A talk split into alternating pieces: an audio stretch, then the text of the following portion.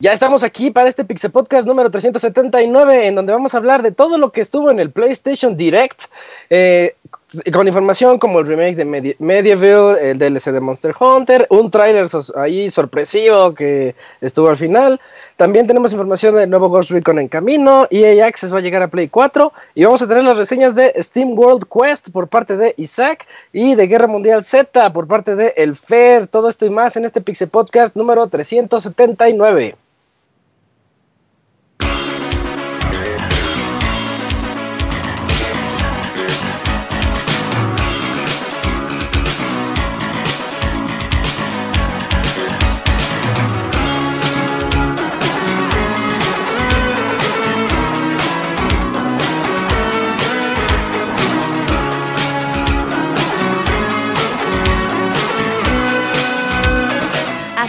El Pixel Podcast, con la información más importante del mundo de los videojuegos. Quédense y diviértanse con nosotros.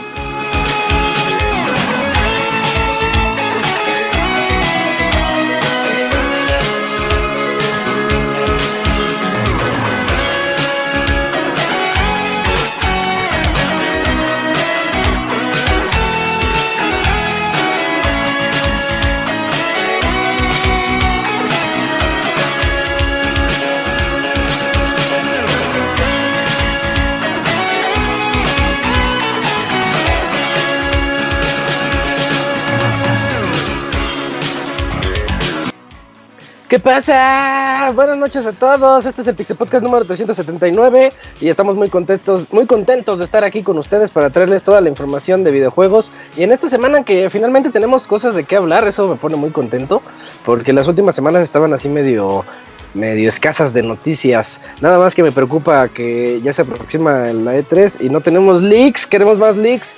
Eh, pero mientras, para estas dos horas y media que vamos a estar aquí con ustedes, pues yo soy Isaac y les presento a mis amigos que van a estar aquí conmigo, empezando por el Yujin. ¿Cómo estás, Yujin? buenas noches. ¿Qué tal Isaac? Pues sí, como tú dices, estamos listos para hablar de la presentación de E3 que tuvo PlayStation. Ah, cabrón, no, espérate, no, no, no, no. Casi, no. casi. Pero sí, demasiadas buenas sorpresas de lo que sacaron, mucha información, como tú dices, este.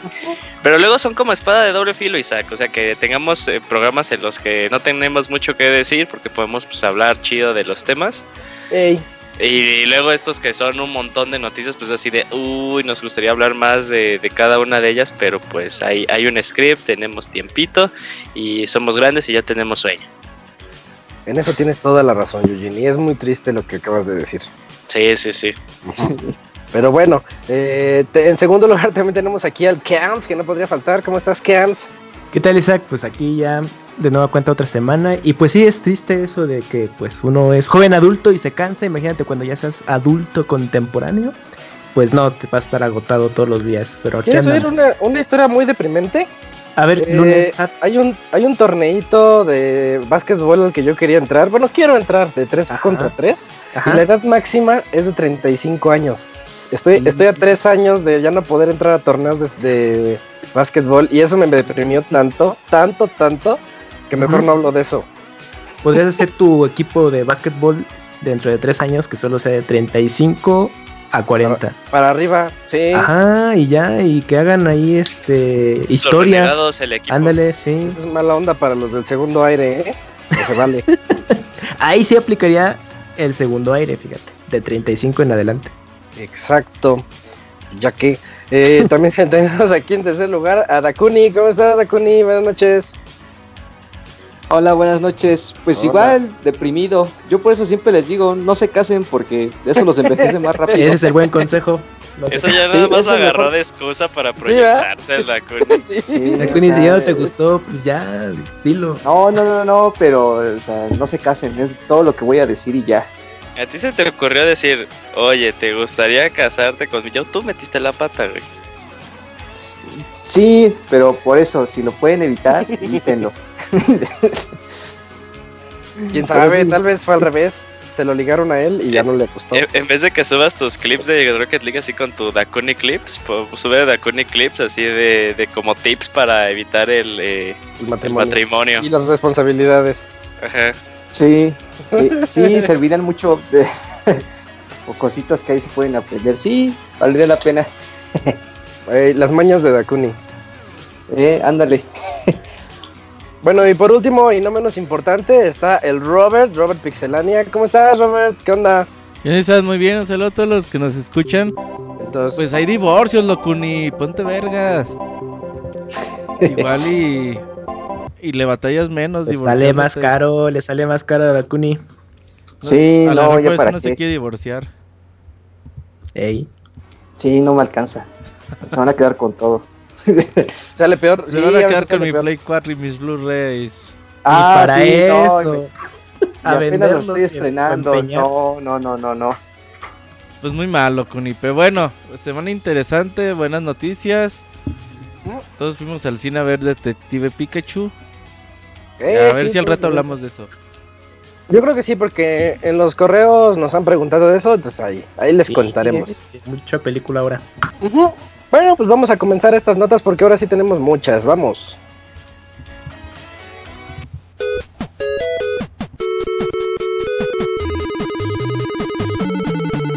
Síguenos en Twitter para estar informado minuto a minuto y no perder detalle de todos los videojuegos. Twitter.com Diagonal Pixelánea.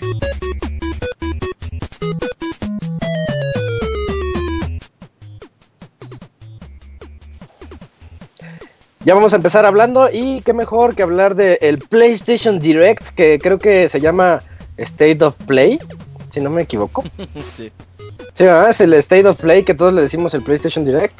Y bueno, nos habían dicho que iba a durar 10 minutos, cumplieron su promesa, creo que duró 11, 10, 11. eh, lo cual también está medio feo porque pues, sí, sí está bien Poco a gacho. poco, Isaac, espérate, el próximo va a ser de 15 y luego 20. Ándale, andábamos ahí en el chat cams de que "¿Cu- ¿cuánto tiempo Ah, va? Ya sí, lleva es 5, no, no manches, ya no anunciado nada más. Cuando habían pasado 10 minutos, de, no manches, ya se pasaron, ¿qué está pasando? Ah, Nos están dando más de lo que prometieron. Y, Era una sorpresa. ¿no? y bueno, creo que sí fue con lo que comenzaron. Ya, ya, ya ni sé. No, no es cierto, comenzaron con otra cosa. Pero vamos a hablar del remake de Medieval, Dakuni. ¿Qué es Medieval? Así es.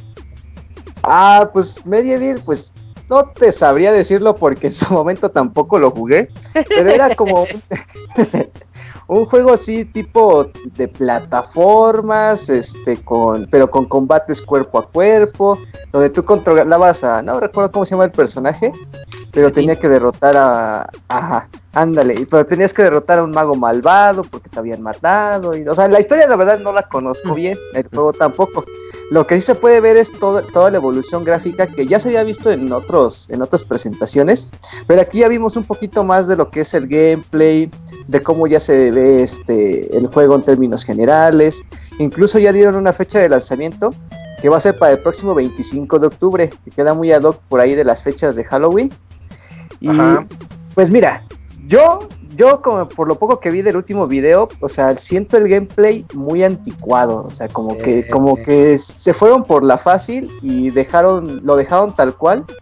Pero yo siento que ya se siente un poquito viejo cómo se mueve, las dinámicas de combate, las animaciones. Gráficamente se ve muy bien, me gusta el estilo, pero me- preocupa que el, game- el gameplay ya no esté como que muy bien para, para esta generación. Siento que pudo haber no, no envejecido muy bien. No sé qué Eh, piensas. Sí, yo, yo sí jugué el, el primero. No, de hecho, desconozco cuántos haya. Creo que son dos, ¿no? Y creo que el segundo es de dos. portátil. Bueno, Sí. ya ni, honestamente tam- tampoco yo sé qué onda. Pero yo sí jugué el primero, que creo que es en el que se están Está basando para, para el remake. Estaba, estaba, es de esos Bueno, que me quedé con buen recuerdo, así que. es no de esos sé. que dices mejor me acuerdo de que estaba bien y ahí no le movemos. Porque cuando vi el remake me acordé de cómo se jugaba aquel y se ve igual la Kuni. O sea, así como lo ves, así se jugaba a finales de los noventas. Dices, pues, como que sí le hubieran hecho, le hubieran echado una manita, ¿no?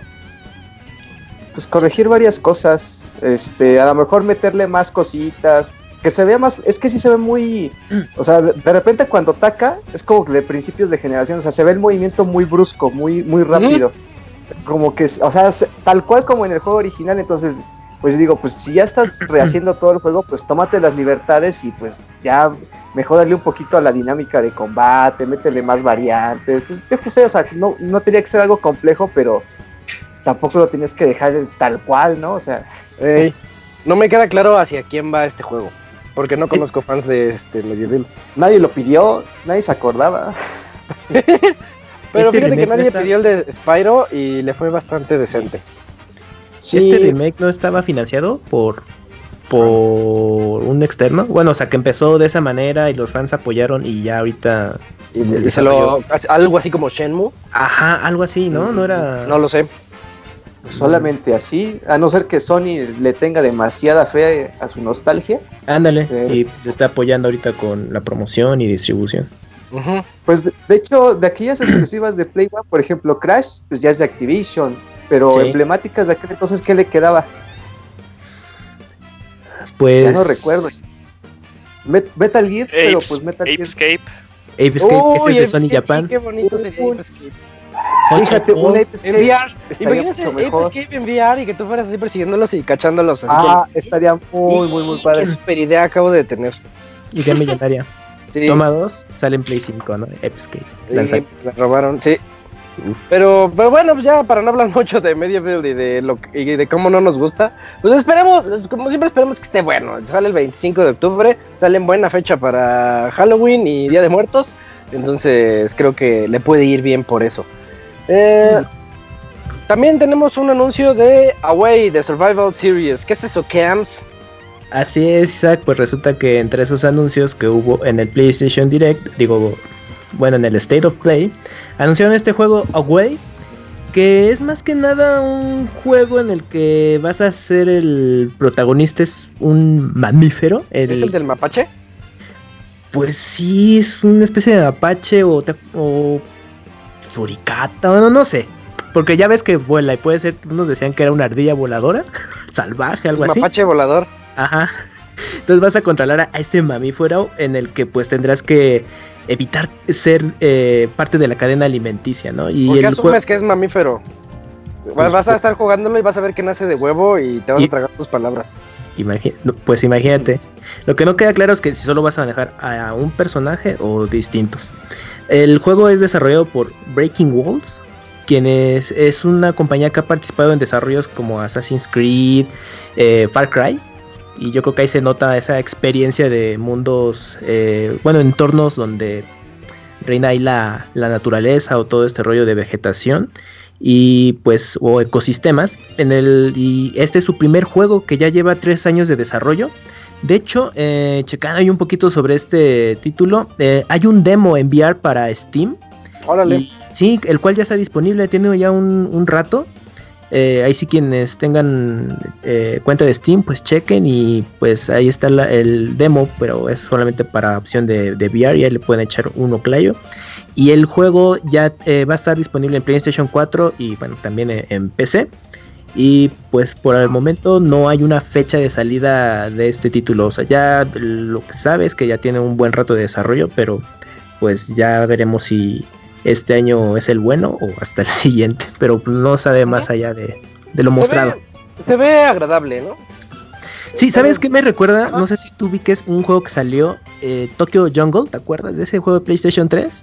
Salió eh, en Japón. Recuérdame, recuérdame. Sí, ya sé cuál es. eh, el sí, juego sí, es era de, anim- de animalitos que andaban en la calle, ¿no? Ándale, que tú maneja- controlabas a un perrito, a un eh, pomerario, en el que tenías que surtir, también evitar muchos peligros porque era como un mundo post-apocalíptico. Había ocurrido algo y ya no había humanidad y solo quedaban animales. Entre esos, pues tu personaje principal era un perro pomerario y Sí, sí. tenías eh, que pues, tener ahí tu.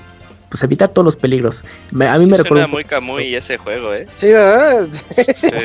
Es que eh, yo recuerdo ese juego porque no, re- no recuerdo bien si como en el marco de lanzamiento de PlayStation habían mostrado algo y era como un demo técnico de vean lo poderoso que es el Play 3 y habían mostrado algo de Tokyo Jungle muy prematuro Con Y ya. furros. Sí. y ya después salió en Japón, se quedó un rato, visto. Ajá, y llegó así de pronto de, ah, está disponible para América en PlayStation Network, ¿no? Y ya, qui- quien quiera, pues chéquelo. Quien quien lo quiere, ajá. Quiero quiera probar. Y pues ya, pues eso me recordó un poquito este juego. Que está basado mucho este de Away en documentales de, de mapaches. naturaleza, ajá, y- entre ellos. Y pues Eh. como tratan de recrear esa experiencia, ¿no? Ahora, pero en videojuego y pues tú siendo el protagonista. Sí, se, se ve agradable, vamos a ver, a ver qué tal sale, porque creo que no somos su, su público del juego, pero pues hay para todos. Ándale, va a ser Eh. alternativo el juego. Ándale, algo así. Eh, y y con, lo, com- con lo que comenzó el direct de Sony, eh, Julio, hay DLC para Monster Hunter. Sí, bueno, el, el DLC ya, ya, Ya se se sabía. sabía desde este final, eh, no, inicios creo que de, de este año. Eh, el nombre ya lo, ya lo conocíamos, es Monster Hunter World uh, Iceborne. Es la expansión de, de Monster Hunter para las personas que sean que hayan sido nuevas en Monster Hunter y no saben de qué se está hablando. Si es un DLC como cualquier otro DLC, estilo Destiny, estilo The Division, esos juegos. Eh, pues Monster Hunter se maneja siempre de una, de una forma diferente, siempre, siempre desde que ha existido. Al año, año y medio sacan la versión, este... Bueno, sa- sacan mejoras del juego, del juego base, lo expanden demasiado desde el primerito y ya los, a los más nuevos, pues eh, claramente tenemos el, el 4, que pasó a ser el 4 Ultimate, Generations, Generations Ultimate, y esto es lo que planea hacer eh, Monster Hunter World. Y demasiadas, demasiadas cosas revelaron. De hecho, a mí me sorprendió lo que mostraron, todo lo que mostraron, porque aparte, a la A par que estaba, estaba, estaba comenzando el, el PlayStation Direct, eh, termina y Capcom ya tenía planeado que a tal hora, creo que era a las 6, 5 de la tarde, eh, iban a tener ya su, su plática. Es un video como de una hora y cuarto, ahí explicando este un poquito de qué es lo nuevo que cuenta. Eh, ahora lo que se va, vamos a tener acceso a una nueva, a una nueva zona eh, nunca antes vista y como eh, la excusa del juego es que estaban en un nuevo continente y todas esas cosas, pues es una parte eh, de, la isla en la que está llena de puro, de puro hielo. No solo eso, se añade una nueva, un nuevo rango. ahora en esta ocasión ya no es el clásico G rank, eh, se pasa a llamarse Mas- Master Rank. Pero la idea sigue siendo la misma. Si no entienden, ahorita les explico rápido. Eh, Monster Hunter se divide por rangos. Está el rango básico, está el, rango avanzado. Y cuando sale ya la versión este, pues poderosa con testosterona y toda la cosa, eh, se habilita una nueva, una tercera dificultad, por así decirlo. Antes se conocía como G-Rank, pero ahora ya cambia el nombre. Y en esto, todos los monstruos que estaban previamente se hacen mucho más difíciles y no solo me refiero a que tienen más sangre pegan más fuerte, sino tienen ataques diferentes. Y no solo eso, eh, como también cambia, bueno, el juego lo explica como que cambia su biología, eh, las armas y las armaduras también cambian y hay diseños más chingones. Bueno, antes había diseños más chingones, no sé cómo lo van a manejar con este aspecto que quiere ser más realista. Esperemos que pues sí hagan eh, armaduras chidas. Revelaron cuatro bestias. Una, algo que pedían varios fans, el juego carecía como que de bestia, de bestias tal cual, o sea, teníamos reptiles, teníamos dragones y todo eso, pero carecía de bestias. Contamos con eh, una bestia que se llama, espérame, aquí lo tengo en una notita, ah, Bánbaro, que es como Monstruo. este monstruo genérico 1. Ajá. No, es, es que es este como un. que será un bisonte. Eh, un bisonte fusionado con un venado así súper grande. Uno que se llama Beotodus, que para los que son fans de la serie es como que el clásico monstruo que se mete debajo de la tierra. eh, hemos visto varios de esos. Eh, cuando recién anunciaron Iceborne, hicieron un teaser. Para los superfans sabían que el último monstruo que salía era Nargacuga. Y ya lo podemos ver en todo su esplendor. Tiene ataques nuevos, que eso pues, para los fans eh, los emociona mucho. Porque aparte generalmente siempre los diseños de Nargacuga son de los diseños más chingones. O sea, puede ser prácticamente un, un ninja. Y pues aquí no le gusta ser un ninja en un juego. Eh, y en todo esto, siempre cuando hay una nueva versión, hay un nuevo eh, monstruo insignia. Y en esta ocasión se llama Belcana, es un Elder Dragon, son los dragones así que llevan un montón de tiempo y que son demasiado poderosos. Y es un dragón de elemento hielo, no es el primero porque también este, de hecho el juego tiene uno, se me va el nombre Camuy, a ver si me ayudas, ¿cómo se llama? Monstruo de hielo. Es el dragón blanco de ojos azules. Ajá. Uh, de yo, espérame, espérame, ya no en eso. Muy mal, Raconin, muy mal, muy mal Camuy, yo también muy mal porque se me Perdón. los nombres. Eh, pero bueno, además de eso, pues este. El juego va a tener a todas las armas, que son 14 armas. Le van a meter nuevos combos que a mí se me hace ya también como que algo mucho. O sea, un añadido padre. muy cabrón. Está padre Porque eso. pues, sí, o sea, de por sí eh, la- los movimientos de World ya variaban mucho con los juegos anteriores, pues ahora le agregas más, eh, más opciones. pues está muy chingón. Algún añadido de World era que tenías como una, una garrita que tú podías lanzar cositas, este, pues escalar, eh, etc. Era como que una herramienta de múltiples usos. A ese, perdón, le agregaron una nueva cosa, una nueva eh, mecánica que puede lanzar como un hookshot. Se agarra del monstruo y ya pues es como una nueva forma para que tú los puedas montar. Y otro añadido que como que lo, cargas y puedes este, tú eh, darle un stunt momentáneo al, monstruo y aparte que lo puedes utilizar sin la necesidad de, eh, guardar tu arma. Entonces, es, bueno, eso en, en, el mundo de Monster Hunter es muy grande porque pues generalmente nada más la única arma que podía hacer uso de ítems sin guardar tu arma era el escudo y la espada, pues ahora lo pueden hacer todos. Eh, y obviamente pues va saliendo más información, más información acerca de, de, todo lo que trae. Obviamente este, pues la gente sigue esperando que bestias ya de Monster Hunter van a regresar, obviamente las nuevas. Y nada más pues esperemos que sí sea como lo han manejado eh, en las expansiones, generalmente el, el, incremento de las bestias es demasiado grande. Esperemos que, que, siga así y que cambien también algunas de las mecánicas que ya no les gustaban a los jugadores, en especial a mí. Por alguna razón se les ocurrió que las decoraciones fueran un loot random cuando antes estaba mucho más controlado y pues sí te daba ganas de seguir este, cazando. Ahora cuando lo dejas totalmente al azar, eh, pues si te quedas de no mames, pues cuántas veces voy a tener que hacer una misión para que me salga lo que yo quiero. Y eso era algo que antes me gustaba sí. mucho en Monster Hunter, que estaba muy controlado. ¿Querías tener ¿Y no, algo? ¿Y no hay, hay microtransacciones de por medio? Eh, las ahora... microtransacciones siguen manteniéndose totalmente estéticas para uh -huh. eh, pues, que puedes tú viajar bailecitos y esas cosas. Sí, nada, para eso que dijiste, nada... ¿no? No, no, no, para eso no. no. Eso, eso sigue, sigue siendo este, pues, totalmente random. Y, y, de hecho, pues, eh, varias de las personas decían, no mames, pues llevo como 50 cacerías y no me sale la joya que yo necesito. Y a mí me pasó, así decía, Ay, no mames. Y de hecho, pues también fue una de las cosas por las cuales eh, decidí dejarlo, porque dije, no, esto ya es este ciclo ya no está padre, ya no está controlado, eh, ya no, y esperemos que cam cambien esas cosas. Eh, se ve muy chingón, la verdad, sale, ah, tal vez la noticia más importante en la fecha de salida. Eh, va a estar el 6 de septiembre, el 6 de septiembre va, lo vamos a tener. Uh -huh. Ya falta poquito, esperemos que también podamos ver este, otras cosas eh, en E3. Y volvieron a terminar con un teaser como de un monstruo para los conocedores, yo incluido. Eh, estamos casi, casi 100% seguros que el monstruo que, cuyo rugido se escucha es de Tigrex, que es uno de los monstruos súper, súper insignia. O sea, si no fuera Rathalos, el monstruo insignia de la serie sería Tigrex. Entonces ahí.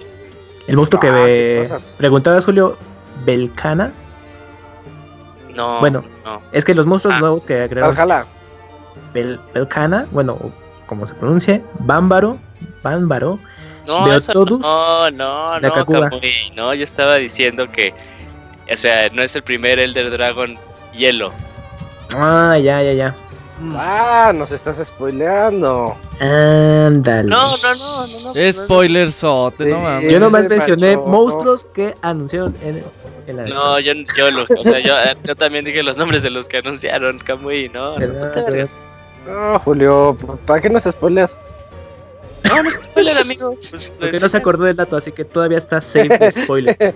no me acuerdo, así que les spoileo.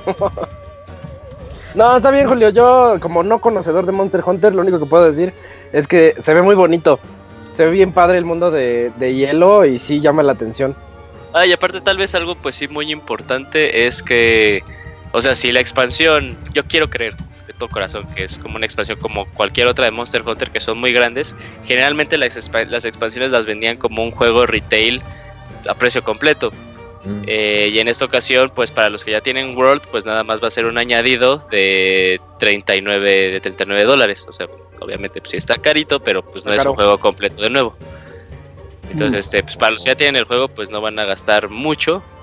Eh, y pues a mí sí me parece como que una buena jugada. O sea, sí, sí limitarlo. Ah, y obviamente pues las ediciones de colección y la edición así como juego completo que trae World y trae Iceborne, entonces pues también ahí están. Para los que todos seguían indecisos, pues ahí hay, hay opciones. Sí, y más que nada porque es un DLC que vale muchísimo la pena. Mm. Bueno, eh, en otras noticias, poniendo una pausa al PlayStation Direct, yo les quiero hablar del contenido descargable de Tetris 99 ya anunciaron que va a salir uno que se llama um, Big Block. Va a costar 10 dólares. Y en el DLC nosotros vamos a poder pelear. pelear. Es, como es Battle Royale. Vamos a poder jugar contra, con- bueno, contra los otros este, 98 jugadores, pero eh, offline, el modo offline, o sea, contra la máquina, para como para Ah. ir entrenando, lo cual se me hace bien chafa, pero además tiene algo, un extra que se llama el modo maratón. Si, si nos metemos al modo maratón, nosotros podemos pues jugar y hacer líneas y líneas y líneas infinitamente y Está entrar a los leaderboards. Y en Tetris los leaderboards se ponen buenos, entonces e- ese sí llama un poquito la atención. Considerando esto, se me hace un poquito caro. 10 dólares por el maratón, porque jugar eh, fuera de línea no me llama para nada la atención. Por un maratón 10 dólares, no sé. Pero además- pienso. Pero por otro lado, Tetris 99 nos ha dado mucho. Sí, y aparte vale. lo- los van a añadir nuevos modos. O sea, van a seguir saliendo nuevos modos y todo lo que se añada ya será parte de esos 9 dólares. Ah, entonces pagas por adelantado ¿Es un pase de contenido. temporada entonces? Andas. Ándale, sí, es parece. Ah, paga estos dos y después te damos más modos de juego. La verdad es que sí Modo le hace versus. falta ese modito de maratón. Sí. Y entrenar no está mal, ¿eh? Jugar offline. O que estés ahí, que lleves tu Switch portátil, no siempre puedes tener conexión. Está bien, no lo veo nada Sí. mal. Y de todos modos, pues sigue siendo gratuito para aquellos que deseen pasar de, del DLC. Sigue siendo gratuito nada más con tu conexión a internet. Bueno, y el. ¿Cómo se llama? El pase de, de Nintendo, Nintendo Pase. Sí, sí, el online. de Sí, sí, Nintendo. el Plus Nintendo de, Online. El, el Nintendo Online, sí. No pasa. Así lo voy a decir ahora. Eh, pero bueno, ahí está el DLC de, de. ¿Cómo se llama? De Tetris 99. Y tenemos otra nota que. mm, bueno, yo creo que tú serías el indicado para decirla, Robert, porque tú me la spoileaste como Sí, 40 minutos antes. 40 minutos antes del PlayStation Direct, Robert andaba diciéndonos. Yo ya sé qué va a pasar. Y nos dijo, ¿qué pasó, Robert? Pues bueno, sí, es que empezó a llegar la información desde un día antes que... Y no es mi spoiler, ¿eh? la verdad que el CEO de Square Enix fue el Pero cuando entro a. WhatsApp y entro un- y leo un WhatsApp de Robert que, que me dice algo de lo que va a pasar, yo considero que esto es spoiler. ¿Para qué me cuentas? Me arruinaste el direct. Nos arruinó una el, el CEO de Square en Enix, nos video. arruinó que pues iban Ah. a presentar Final Fantasy VII. Ya se sabía desde 24 horas antes del PlayStation Direct que esto iba a suceder. Y bueno, el remake tan esperado que se anunció por ahí en 2015, ¿no? Junto con 2014. Shenmue, junto con... Ah, no manches, del 14, neta. No, fue el 15. No. No, no sé, güey, no me acuerdo. Sí, fue el pero 15. pasé como hace 10 Era años. Junto con Shenmue, 15. junto de Last Guardian, junto con... Uh, qué Otros grande juegos más. E3 fue esa presentación. Sí, fue el E3 del humo, fue el E3 del futuro. Pero, pues bueno, eh, ya hermoso. se anunció Final Fantasy Sí. Remake, aquel juego que tanto quieren de PlayStation 1. Pues ya tiene gráficos mejorados. El juego, la verdad que lo que se mostró luce bastante bien gráficamente. A Square Enix se le puede recriminar poco al respecto. Se ve más o menos el nuevo modo de batalla que tiene, que es más dinámico, de más acción. eh, de acuerdo acorde con los tiempos que se viven hoy, viven hoy en día los videojuegos, no como de Medieval que dicen, ah, pues déjalo igual, nada más cámbiale los gráficos. No, aquí es eh, remake completo, eh, revisando todas las áreas de juego. Y pues la mala noticia es que el juego se sigue confirmando como algo episódico. No se sabe cuántos episodios van a nacer de Final Fantasy VII. Dicen los rumores que dos. Bueno, pues dos ya no estaría tan gacho. Dos te la paso. Sí, Uno lo te- jugamos en. Play 4 y el siguiente en Play 5. Ah, confirmado. bien fea. Lo que sí es que prometen más información para el E3 en junio. Ajá. Eh, habría más información por parte de Square Enix, Que yo creo que podríamos tenerlo a finales de este año, Final Fantasy VII, el primer capítulo. ¿Crees? No creo. El- pues si ya lo mostraron y van a revelar más, que Yo creo que sí. no es así, ¿eh? Lo- Ah, Si andan no, soltando. Ahí te va. Como ya a las compañías les gusta el mes de enero para lanzar cosas, güey. O antes del cierre fiscal, entre Sí, antes de marzo. antes de febrero del otro año, yo creo que tenemos el primer capítulo de Final Fantasy VII. Yo, yo no Ah, sé, sí ¿sabes por lo qué? Hay, hay una variable muy grande, bueno, ahí que, ¿Cuál, se cuál, llama, que se llama Nomura, entonces, Uh. pues igual, eh, yo cuando pensaba que Kingdom Hearts 3 era, era un hecho, iba a suceder, pues eso fue como hace tres años. Pero, no- pero ya, Pero Nomura ya es co-director, ya no es director. Pero está Nomura. Mm, Pues sea Pero lo que sea, después- eh, si se animan a mostrarlo y que tienen más información en E3, yo creo que estamos cerca, cerca de tener prim- el primer capítulo por lo menos. Obviamente a la gente que se pregunta, ¿va a salir versión física? Sí. ¿La versión física va a traer el, todo el juego? No. Va a tener la primera parte y la segunda parte ya la tendrás que descargar en algún Sí, pues. momento del futuro. Oye, Robert, ¿tú crees que este remake haya estado ya en desarrollo desde 2005 con el demo técnico en Play 15. 3? 2005 Ah. en Play 3, el demo técnico. Ah, esa ¿Crees es que- una pregunta. ¿Crees que desde ese entonces ya Square Enix es de, ay, pues creo qué pedo? Por Yo ahí creo que se no. les ocurrió en el O fue momento. prueba, ya- prueba, ajá. O sea, a lo mejor la idea la tenían desde hace mucho tiempo. Obviamente Ajá. Final Fantasy VII es un juego muy querido por toda la comunidad. ¿Mm? Y que quizás en aquel entonces su foco siempre fue Final Fantasy XIII, ¿no? Que le echaron un montón de presupuesto, los proyectos que tenían alternos y toda esta onda. A lo mejor sí tenían la idea de, ay, pues algún día vamos a hacer el remake. Pues vaya, vamos a ver cómo se vería. Pero sí, no, no creo que lo estuvieran desarrollando así per se desde aquel entonces. Sí, desarrollo no, pero la idea, como dice Robert, sí. Sí, ajá. Eh, en carpetazo ahí. Sí, Y- y hay bueno, algunos queda- diseños. Queda la promesa, ¿no? De que más en junio. Sí, ya estamos a un mesecito exactamente del E E3. Sí, ya creo que son 30 días por ahí. eh, Hugo se la pasa recordándonos en Twitter cuánto tiempo ya son 28 Ah, días. sí. Que son 28. Ujú.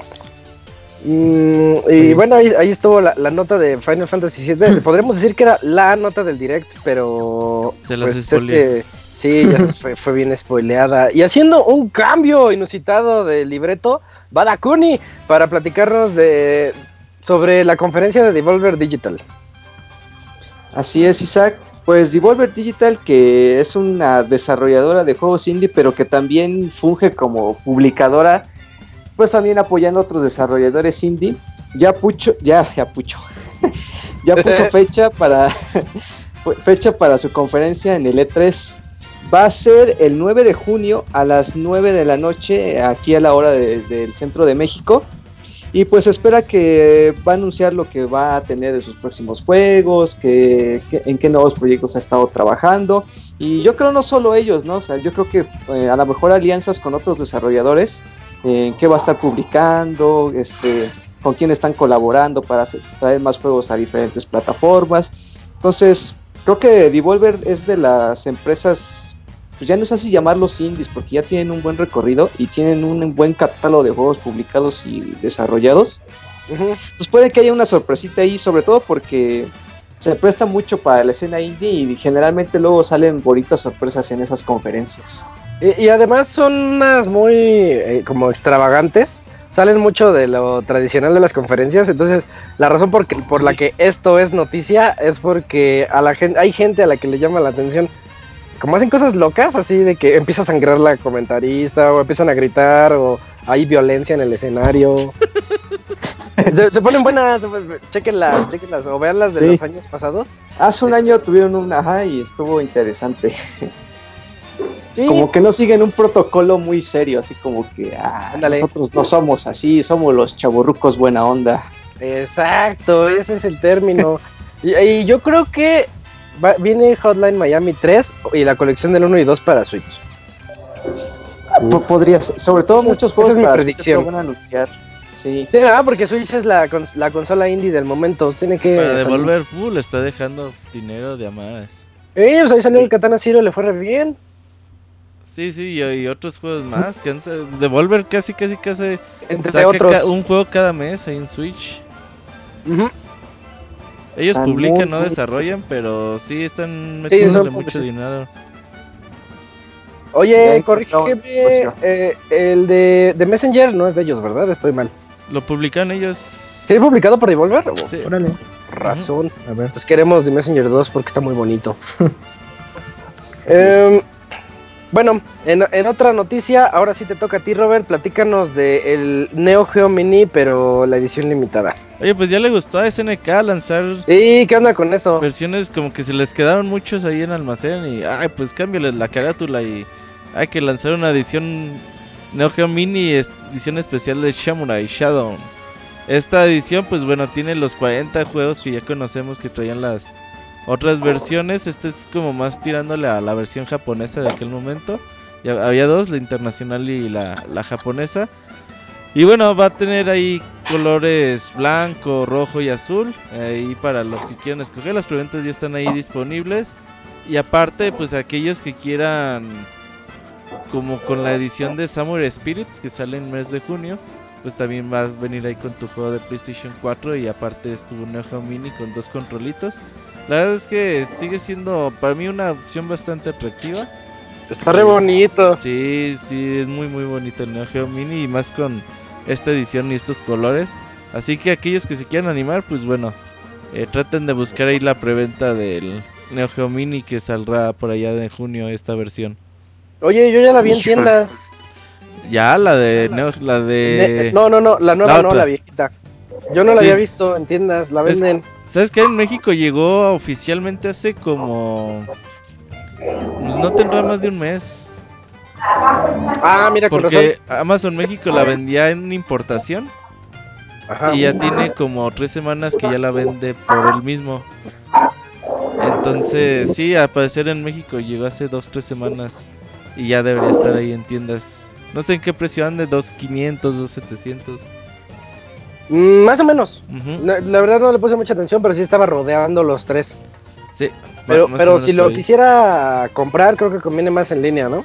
Sí, de- definitivamente. Ah, va, pero está muy padre, por si la quieren ir a ver, chequen, chequenla, ya está en tiendas. En esas tiendas que, que no, que siguen vendiendo música y películas, ahí está. Y ¿sabes qué es lo bonito? Que por ahí ah, cuando salieron los controles estaban escasísimos. Y ya ahorita los consigues en 2, 300 pesos cada uno. Entonces Oh. ya... Yo, yo, yo insisto que teniendo un control de... O controles de esta consola y lo conectas a un monitor de... De esos de gaming, juegas muy muy bien. Mm, sí, podría ser. Va. Bueno, pues ahí está la noticia del Neo Geo Mini Samurai Showdown.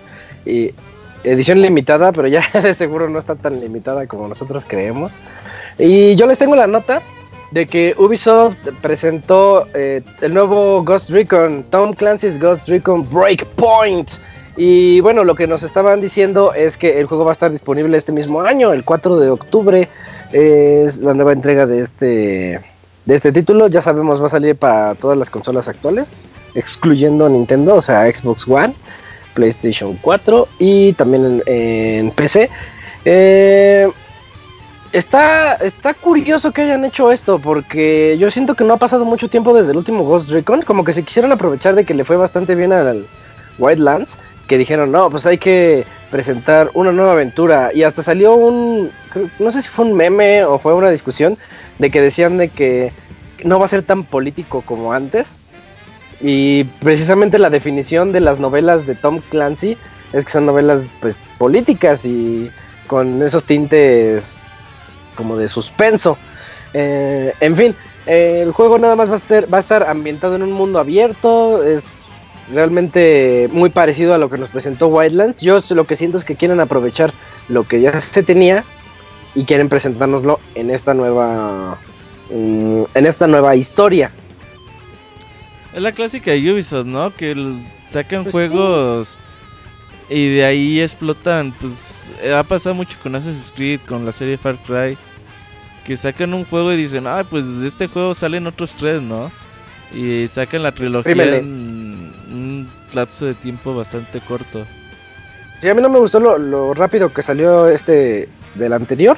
Pero, pero bueno, tal vez sea una buena opción porque precisamente el anterior no, no lo jugué. A mí me gustan mucho los Ghost Recon, pero no jugué Wildlands porque se, se enfocaron mucho al multijugador. Ahí sí tienes que tener a tu equipo y todo. Y en este también van a tener sus equipos Entonces no lo hasta de... Entonces no lo voy a jugar, a menos que se arme un equipo acá chido. Este... Porque sí, está más para cuatro, para los cuatro jugadores y todo. Andábamos diciendo en el direct que queríamos un nuevo Socom. Todos estábamos ahí diciendo Socom, Socom. Y yo creo que el sucesor de Socom sí. son, son estos Ghost Recons, eh, los, precisamente los, los multijugadores que están saliendo últimamente. Porque eso era lo que decía Socom. Decías, tú te, ves, te vas a la posición Bravo, yo me voy a la posición Charlie, les das órdenes y decías, a las tres disparamos o cosas así, pero tú con la máquina.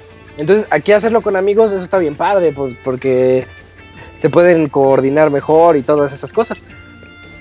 Bueno, yo supongo, ¿no? Eh, Sí, ese es como- En mejor. teoría. En, Es en la teoría mejor está mejor.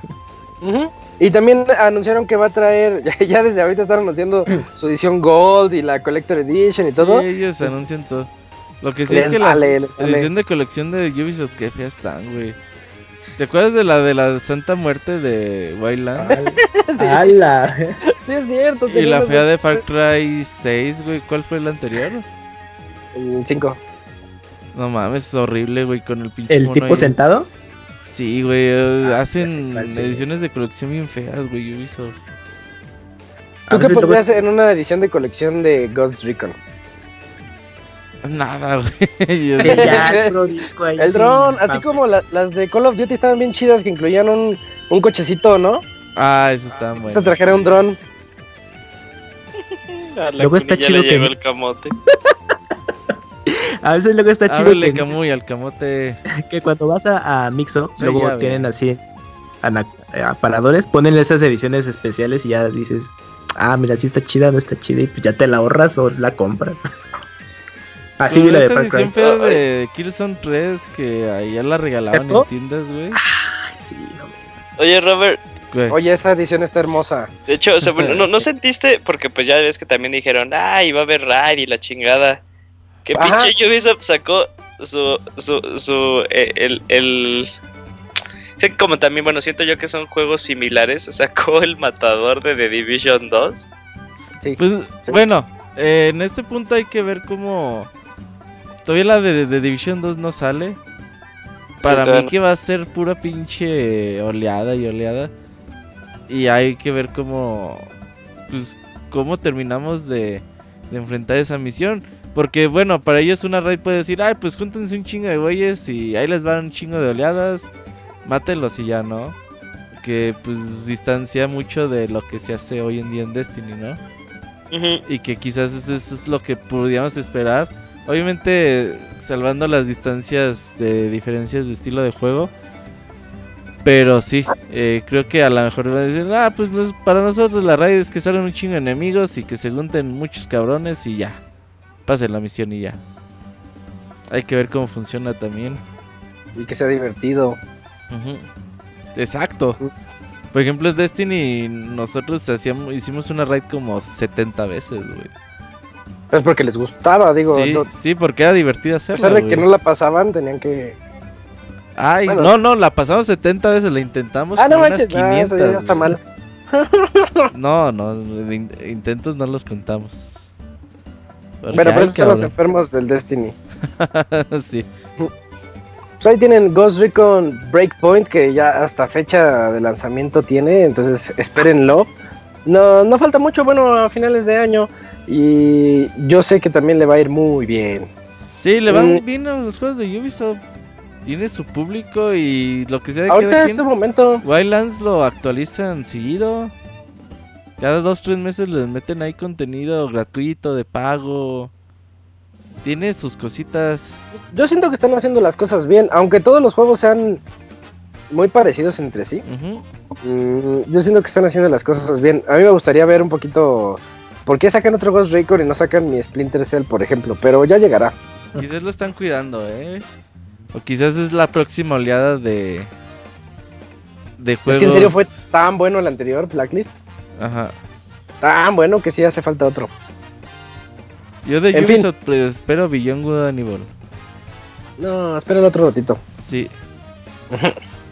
En fin, me... mm, Ah, la, la noticia del nuevo procesador de Switch, que ¿eso cómo está, Robert? ¿Fue por firmware o qué?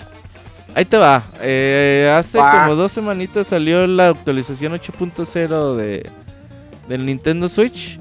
Bueno, ya todo el mundo la descargó y pues obviamente hay noto que nuevos iconos, cositas pues, visibles, ¿no? Y que Nintendo te dice, ah, se mejoró el desempeño del sistema y que no te dan información clara, ¿no? Pero por ahí se empezó a decir que el procesador, el clock del reloj, del el clock del procesador ya funcionaba un poquito más rápido. Es decir, este procesador que tiene el Nintendo Switch corre como a 1.9 MHz. Y la versión Ajá. que tenía el Nintendo Switch, a pesar de que era el mismo procesador de 1.9, pues corría nada más a, 100 a 1020 MHz. Es decir, como al poquito más del 50% de la capacidad del procesador realmente. Entonces ahora con esta actualización pues se eh, elevó la velocidad del clock del, del Nintendo Switch, del procesador a 1.78 MHz, es decir, casi casi al 90% de su capacidad de lo que puede correr el reloj. Y pues bueno, esto ha traído desempeño y mejoras a, a los juegos de hoy en día. Se hace por ahí comparaciones en internet y se puede ver que eh, Breath of the Wild, eh, Super Mario Odyssey, pues sí ha mejorado, tiene mejoras sin no, si bien no así que te digas, puta madre, ha cambiado un chingo, pues sí las gráficas las ves mejor y sobre todo los tiempos de carga han mejorado muchísimo en estos juegos, así que eh, si ustedes no han jugado The Legend of Zelda en un rato, o Super Mario Odyssey y otros juegos, eh, pruébenlo. Eh, ahí Digi- Digital Foundry tiene un video de probando Mario Odyssey, Mortal Kombat 11, The Legend of Zelda y otros juegos. Y pues sí, las mejoras sí son notables. Eh, lo que yo quería agregar aquí es. Esto es lo que. Lo mismo que hizo Sony con el PSP, no sé si te acuerdas. Ajá. ah, sí, el sí. PSP funcionaba, no me acuerdo si a 200 MHz o 220. Y después sacaron el, con una actualización en firmware. Y cuando salió el PSP 3, uno más delgadito, eh, ya traía el, el- el reloj a 300 MHz en aquel entonces. Nada más que esto también se ve reflejado con un. Esto afecta a las baterías, quieras o no. Entonces yo quisiera saber qué tanto puede afectar esto a mi modo portátil del Switch. Eso es algo que no he visto. Sí, por ahora no. Yo he visto nada más puros videos de desempeño en cargas de tiempos y. En tiempos de carga, perdón, y gráficos.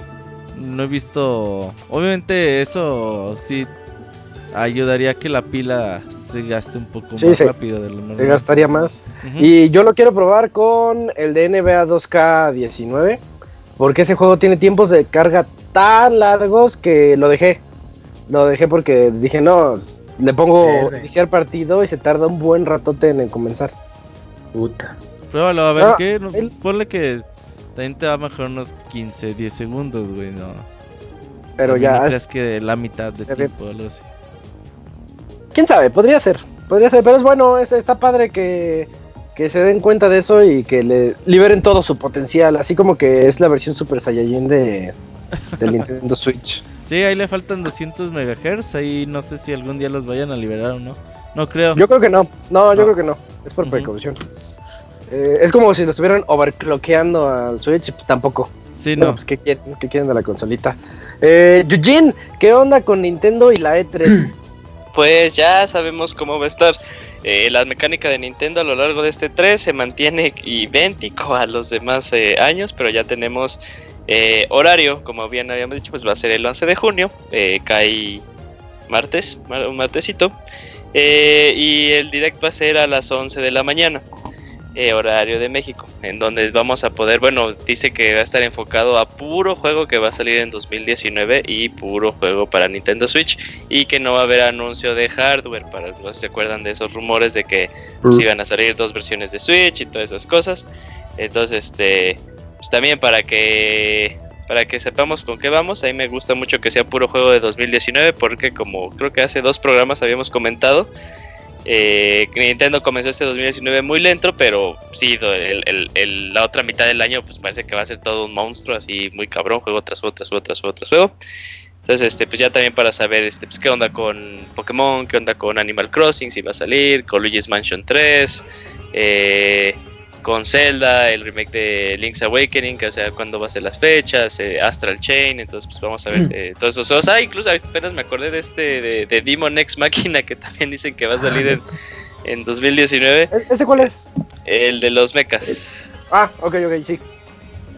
Entonces, este, pues de que hay ahí un montón de cosas que todavía no sabemos, más que en junio es Super Mario Maker 2 y en julio es Fire Emblem eh, Three Houses, pues entonces ya nos va a quedar muy claro hacia dónde van y también empezamos para recordar, recordarles eh, que eh, el 8 de junio, pues este, que es sabadito, va a estar el torneo mundial de Splatoon y terminando ese torneo, pues van a estar este, el torneo de Super Smash Bros. Ultimate, eh, que es la mecánica de 3 contra 3, bueno, equipos de 3 contra 3, entonces este, pues también ahí para que los puedan ver. Y va a seguir como todos los, como los últimos años, terminando el direct. Y los, el resto de los tres días de E3, eh, pues vamos a tener las transmisiones de el Treehouse, donde ahí se van a enseñar los juegos y las pláticas con los desarrolladores, todas estas cositas. Ay, Ese- andaba haciendo un moy otra vez. ¿Qué pasó, Robert? Ese viene el podcast de chaquetas mentales del E3, eh, ya no tarda. Ya, oye, es que lo que decía al inicio del programa, a mí me preocupa que no haya ninguna información. O vamos a tener el mejor E3 o el peor E3. Y a mí- yo me. Yo sí me voy por el peor. No, Es que ya un E3 quitas- mediano. Sí, yo va, Quitamos la variable, con la variable de Sony fuera, pues como que ahí se van un montón de juegos de que no se van a filtrar. Bueno, todos nos podemos, podemos siempre confiar con Ubisoft, o sea, pues es, es Ah, sí. Aunque sabes lo que que siempre sabemos que se filtra. por ahí tiene algo para presentar en marco de E3. No creo que se queden fuera totalmente. Yo quiero ver E3. Ghost of Tsushima. Y mucha gente quiere Cierto. ver Last of Us 2. Yo con que ya por fin enseñen el proyecto de, de los Vengadores de, de Crystal Dynamics. Puede ser este 3. Así que, de hecho, sí puede ser este 3. Así que hay que estar atentos. Pero va a ser mediano el E3, ¿eh? No, aparte de lo que vamos a ver. Yo creo que Xbox ya tendría ahí su primer teaser de la siguiente consola. De ahí en fuera va a estar regular. Corte, la siguiente escena, el mejor E3 de los últimos seis años. Ojalá, pero no creo. Eh, en, otras notas, yo tengo la noticia de que anunciaron el EA Access para PlayStation 4. Los que no lo conozcan, el, el EA el EA Access es algo así eh, como el, el Netflix que nos ofrece Electronic Arts para jugar en su plataforma de Origin, o sea, en PC, su Steam de, de Electronic Arts, en donde nosotros pagamos una mensualidad. La mensualidad ahorita está en 5 dólares al mes. O sea, casi casi un, un Netflixazo, unos, unos 100 pesos al mes. Y tiene un catálogo muy amplio de, pues de todos los juegos de Electronic Arts. Está Mirror's Edge, están los, este, Los Battlefields, Battlefield, todo, todo el Battlefield, los FIFAs, mm, esos del espacio, Mass Effect, Mass Effect. están los Mass Effect, o sea. Anthem, ahí está, sí es cierto, oh, esa es buena, eh. Eh.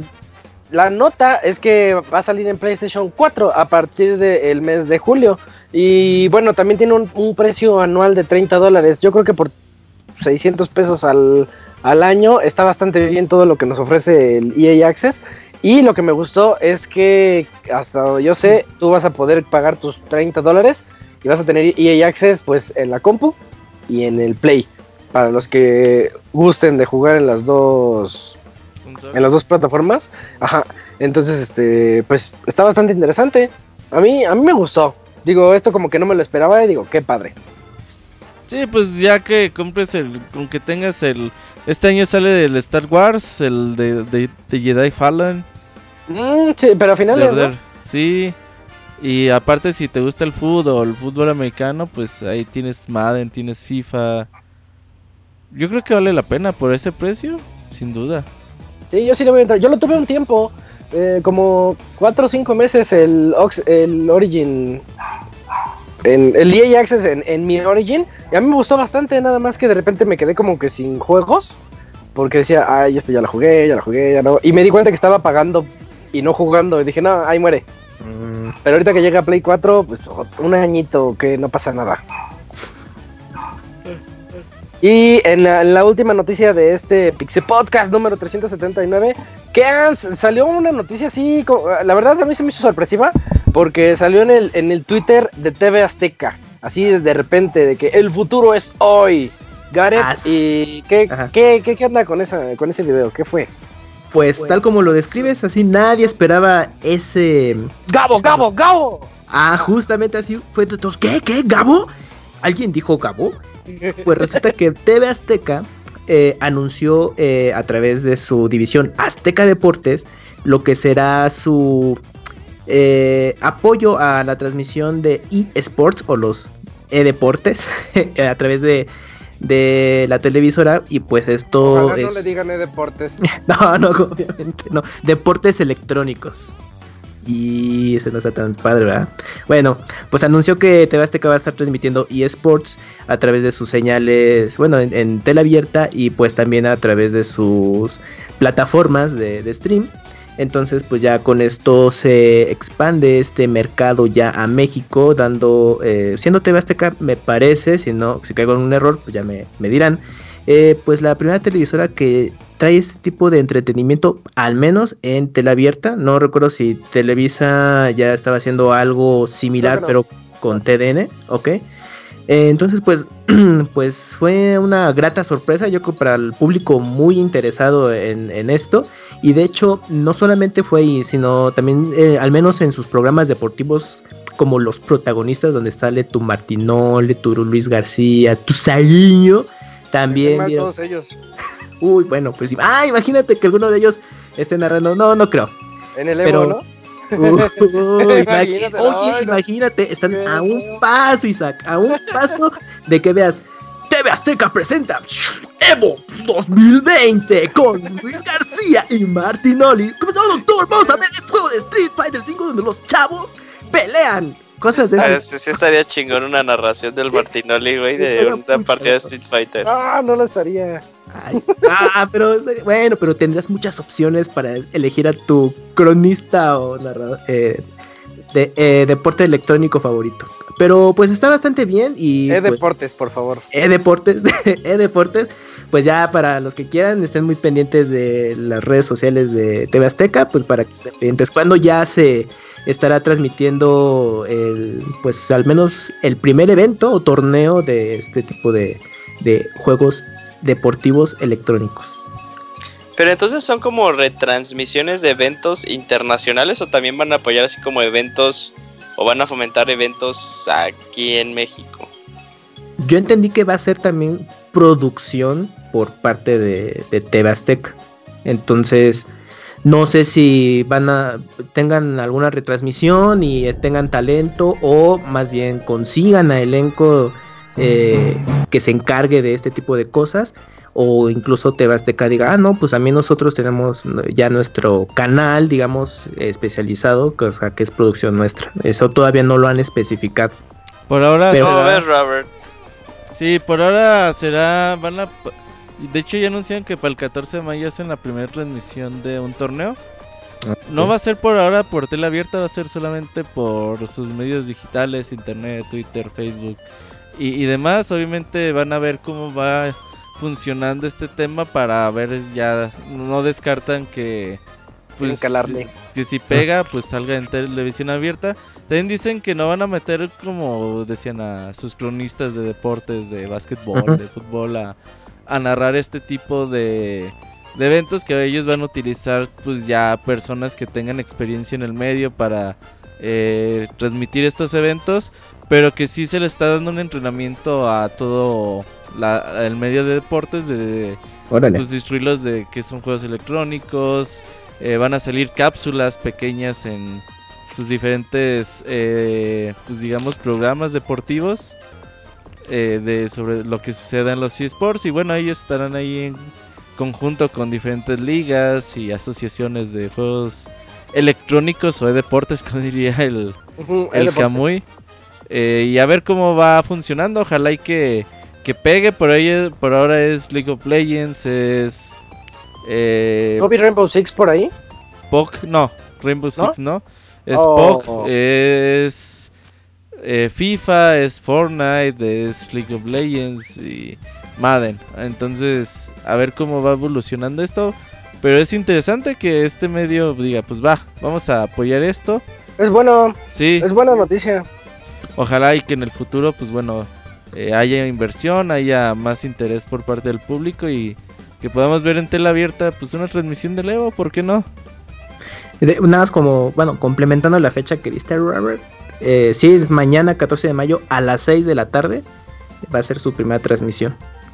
Ah, pues para estar atentos. Quieren hacer que esto sea una marca, ya es que tienen eh, Box Azteca y, Ah, sí. y o sea, tienen como oh, Puta, eh, ¿Cómo era? ritual Sí, NFL. Puta Azteca, ándale. Ah, sí, y queremos que- backs. Ajá, quieren que sea una marca también. Es, Que le pongan hashtag StarFax. Estaría bien chido. Uh, Ojalá y que me contraten cuando quieran hablar de Street Fighter. Ah, imagínate. Sí, Y estaría ahora con chingón. nuestro experto en videojuegos. Y salga ahí. eh, el ajá. Robert.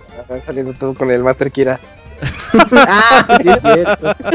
Así que lo sienten así al lado y que hubo, a ver. Ajá, y hacen un video estilo Carlos Trejo a darme todo un kit. Y si crece este concepto que hagan así los protagonistas e deportes. Uh, y ahí está el Que me inviten, sí, que me inviten. Kira. Digo las mismas pendejadas que yo, no hay pedo. Ey. Muy bien, muy bien. Oh, bueno, pues ya con esta noticia eh, sorpresiva terminamos la sección de noticias de este podcast 379 para irnos a la sección de reseñas, pero antes, ustedes ya saben, nos vamos al medio tiempo musical en donde po- ponemos alguna melodía y pues regresamos con Steam World Quest, The Hand of Gilgamesh eh, por parte de Isaac y de Guerra Mundial Z por parte de El Fer. Ahorita venimos. La rebanadita.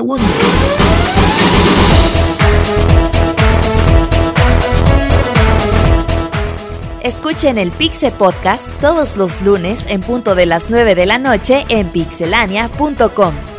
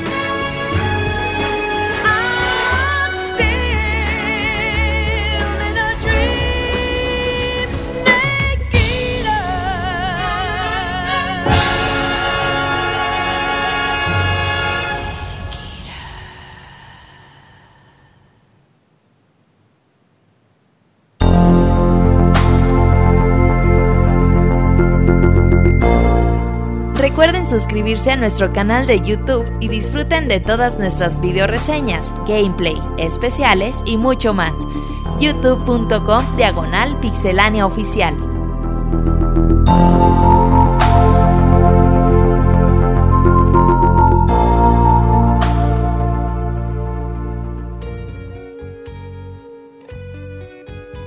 En este mundo de los juegos que tanto nos gusta, existen las canciones de los videojuegos y existe la canción de los videojuegos, que es lo que acabamos de escuchar.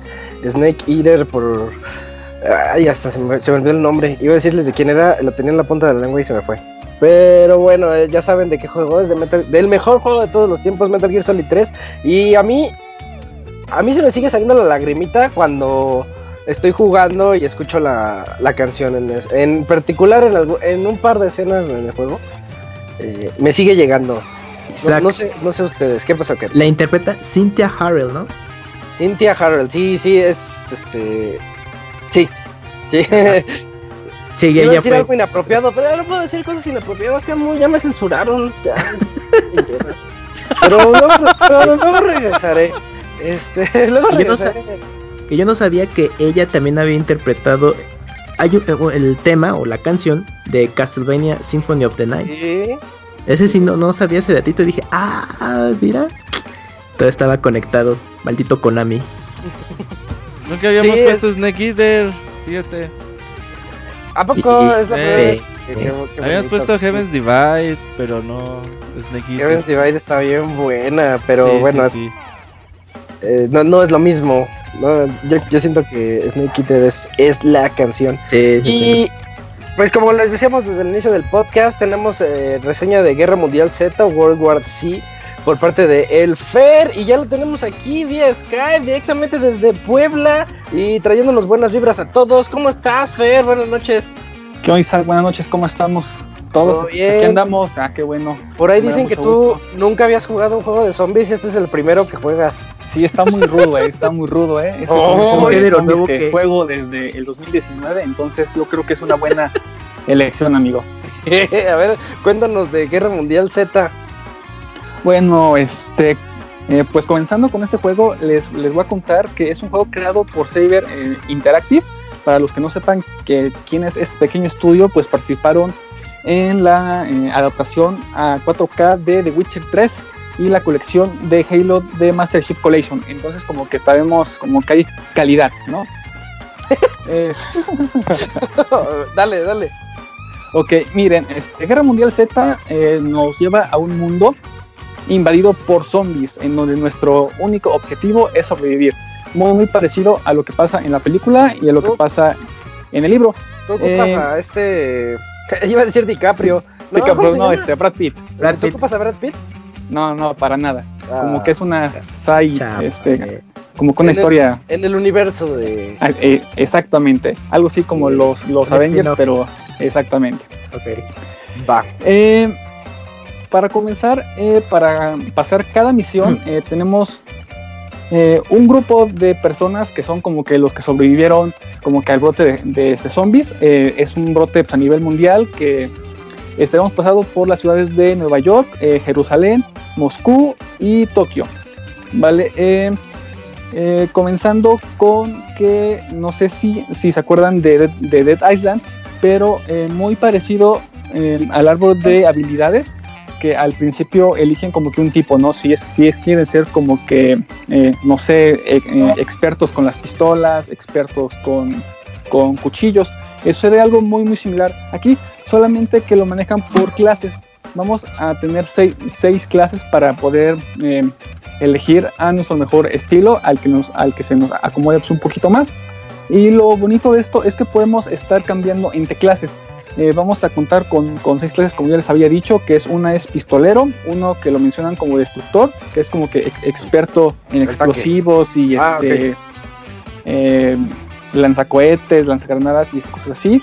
Tenemos otro que es el, el- el clásico médico, en donde su eh, habilidad es que va a estar como que curando un, un poco más que los demás, va a estar eh, re- re- reanimando más rápido y, y cosas así. Tenemos otro que se llama rebanador, que como su nombre lo este, dice, este, vas a hacer más, más daño con los cuchillos.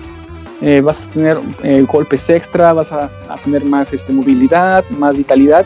Y también tenemos lo que es el. Lo, se manejan como mula, pero es básicamente como que el mochila del equipo. Una mula. Exactamente, donde vas, este, puede cargar eh, más este, munición, más eh, eh, eh, equipo para este, curar y cosas así. Ahora, eh, eh, estas clases las vamos a poder mejorar dependiendo cómo vamos avanzando en la historia. Cada vez que, que terminemos una misión, se nos van a dar puntos de, de experiencia y esos puntos de experiencia los vamos a, a poder ocupar en el árbol de habilidades. Eh, por otro lado, también vamos a contar con un, alce- con un arsenal de 18 armas. Estas de, die- 18 armas van desde fusiles, ametralladoras, eh, lanzagranadas, lan- lanzacohetes, cuchillos, etc. Entonces, este, si por ejemplo nos acomodamos con un arma, la vamos a tener que ocuparlo este, más, lo más posible y esta va a ir subiendo de nivel poco a poco. Y como va subiendo de ese nivel, vamos a igual este, desbloqueando habilidades, que igual vamos a ocupar los, los puntos de experiencia que vamos ganando en las misiones. Algo que me gustó mucho de este juego es que básicamente este juego está hecho para matar zombies, pero así, cañón. Ok.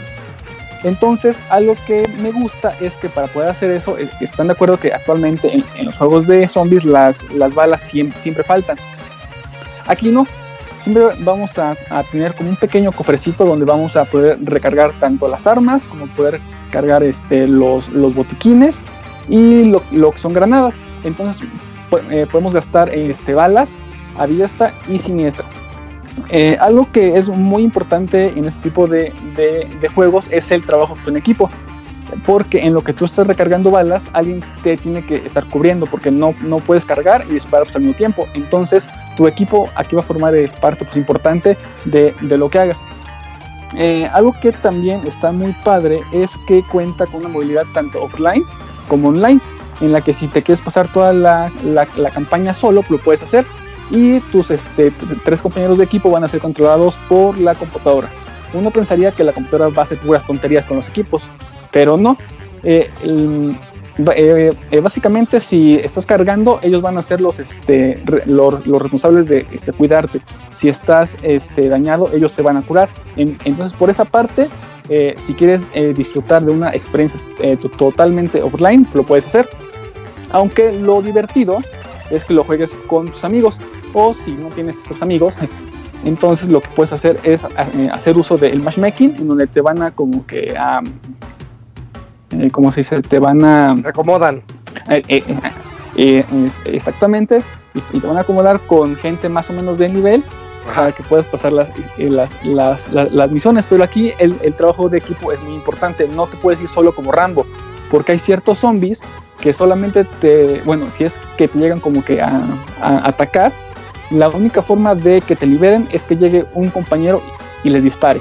Es la única forma. Entonces, por esa parte tienes que ir. Cuando se te grupo. trepan. Exactamente Ah, ok. tienes que, que estar ahí como que todos juntos, ¿no? Para que todos puedan pasar. Eh, Guerra Mundial Z tiene eh, como que ciertas eh, dinámicas establecidas, como por ejemplo hay, hay momentos en el que tienes que proteger un punto, en el que tienes que proteger gente, en el que tienes que es- es- estar moviendo porque las hordas de zombies son, pero muchísimo. Y lo padre de esto es que en cada punto donde tengas que proteger cierta zona, vas a poder contar como que con ametralladoras, ametralladoras eh, automáticas, trampas eléctricas, puedes poner eh, alambres de este, púas para que los zombies tarden un poco más en este, llegar, porque las, las hordas son muy, este, pues son masivas. No sé si este, recuerdan el tráiler de, este, Guerra Mundial Z donde están como con una pared y los Sí, zombies sí, van Y se, haciendo- se hace una pirámide, ¿no? De zombies. Exactamente. Sí. Entonces es algo muy, muy similar. Por lo que eh, en, en ese tipo de situaciones lo que hay que hacer es tirar esa pirámide eh, disparándole granadas, eh, lanzacohetes, con, todo lo, que tengas para que los zombies no puedan pasar las, este, como que las barricadas que hay. Una de mis quejas es que eh, a pesar de que las dinámicas van bien, cuentan con muy pocas misiones. El juego cuenta con un total de 11 misiones que se dividen en cuatro misiones como tal. Cuatro misiones con tres capítulos cada uno. Entonces estamos hablando de 11 misiones y más o menos por cada misión haces aproximadamente entre 40 y 50 mi- minutos. Estamos hablando que el juego total, bueno, la campaña principal, si la pasas la primera vez, vas a tener más o menos una duración entre 8 y 9 horas, que para los juegos de hoy en día pues está bien. Ahora, que si quieres eh, sacar toda- todas las, la- las habilidades, si quieres pasar todas las formas de dificultad que hay, pues sí vas a este, tardar pues, un poquito más. Con respecto a la dificultad, van de una estrellita hasta cinco estrellitas, en donde la dificultad estándar es una estrellita. Yo les recomiendo que si son nuevos en, en este género, empiecen poco a poco y ya como, van como vayan eh, avanzando y vayan haciendo sus personajes más fuertes, este, puedan aumentar la esta dificultad, porque entre más dificultad les, les van a dar más puntos de experiencia. Eh, por otro lado, otro detalle negativo del que les puedo decir es que hay muy poca variedad en el tipo de, este- de zombies a los que te enfrentas. Yo, yo conté una cantidad de 5 zombies, que es el, este, el zombie clásico, el que te va a estar persiguiendo.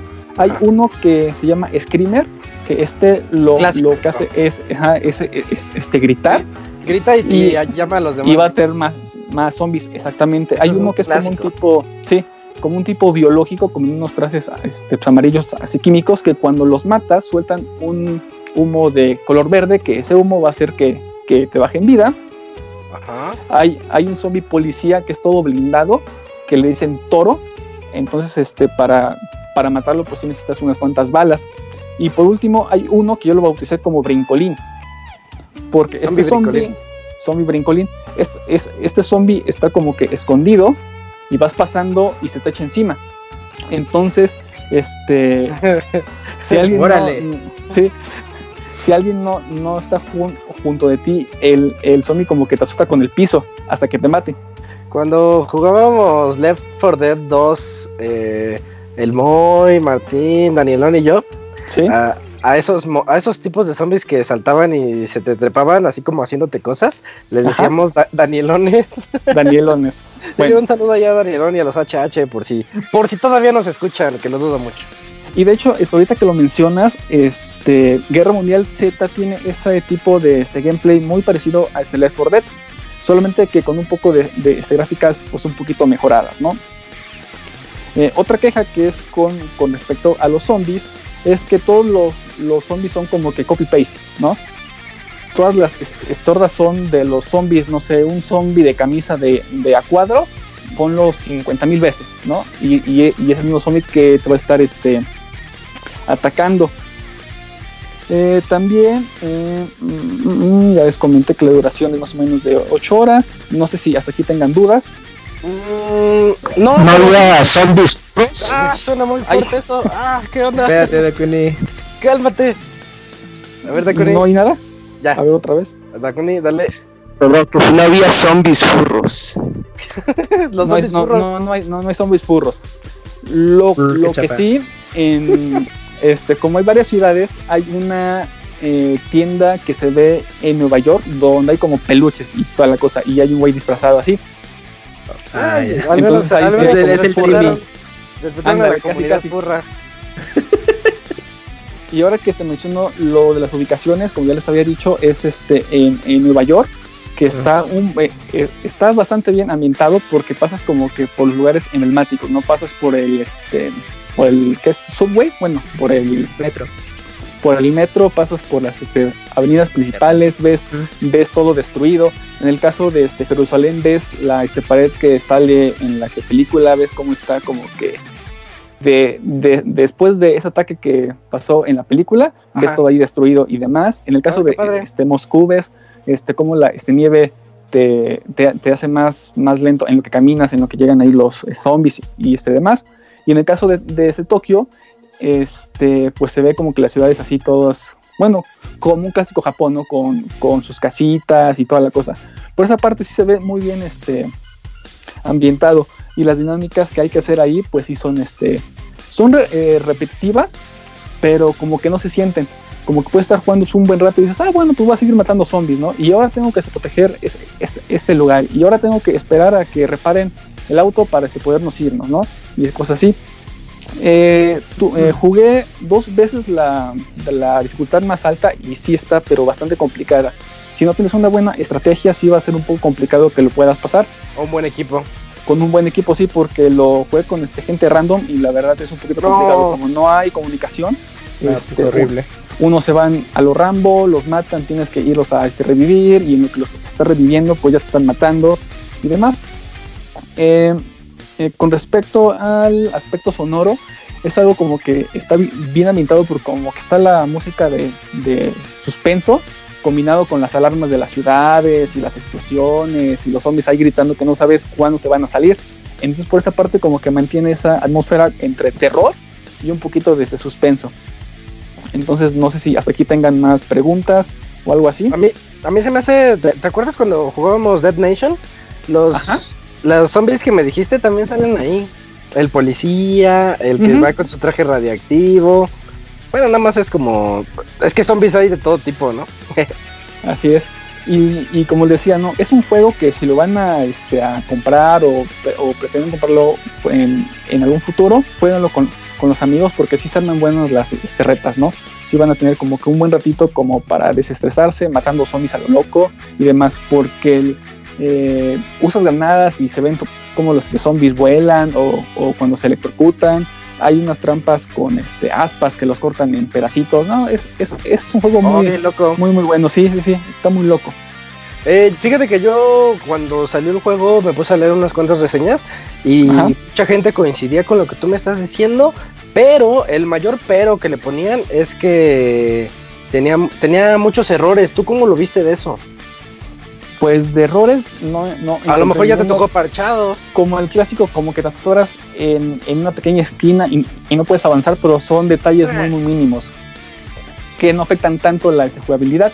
Eh, igual en las hordas de zombies, el, el frame rate no se cae tanto, o, a- o a- o al menos en el Xbox donde los jugué no hay mucho problema porque si ves eh, momentos en donde hay 600 zombies ahí, más las balas, más los personajes, más las ciudades que están, bueno, más los edificios, y no se ve como que una caída de ese frame rate así muy, muy fea, no, para nada. No, no, no sé si, ah, si tienen otra pregunta o algo así. Eh, pues por mi parte, no. ¿Ustedes tienen alguna otra duda de Guerra Mundial Z, Goti? No, no, no, para nada. Se ve que es Eh, un buen ¿Para qué plataformas está? Está, si mal no me equivoco, está para PC, está para PlayStation 4 y está para Xbox. Sí, me creo que parece sí. en Xbox está... No, Switch no. Switch No, ya no me interesa. En Xbox me parece que está digital, está en 750 pesos por si lo quieren comprar, es donde lo, lo encontré como que más barato. En PlayStation creo que luego hay ofertas donde están en 800 o 40 dólares, dependiendo donde, donde lo compren. Entonces, si quieren matar zombies un buen rato y quieren como que, que desestresarse, Guerra Mundial Z es un juego para ustedes. Bueno, es- está bien, es este juego de hordas, juego de eh, para jugar en equipo. Y pues está interesante, Fer, vientos. Si lo pueden comprar, cómprenlo y que se armen las retas. Ya vas.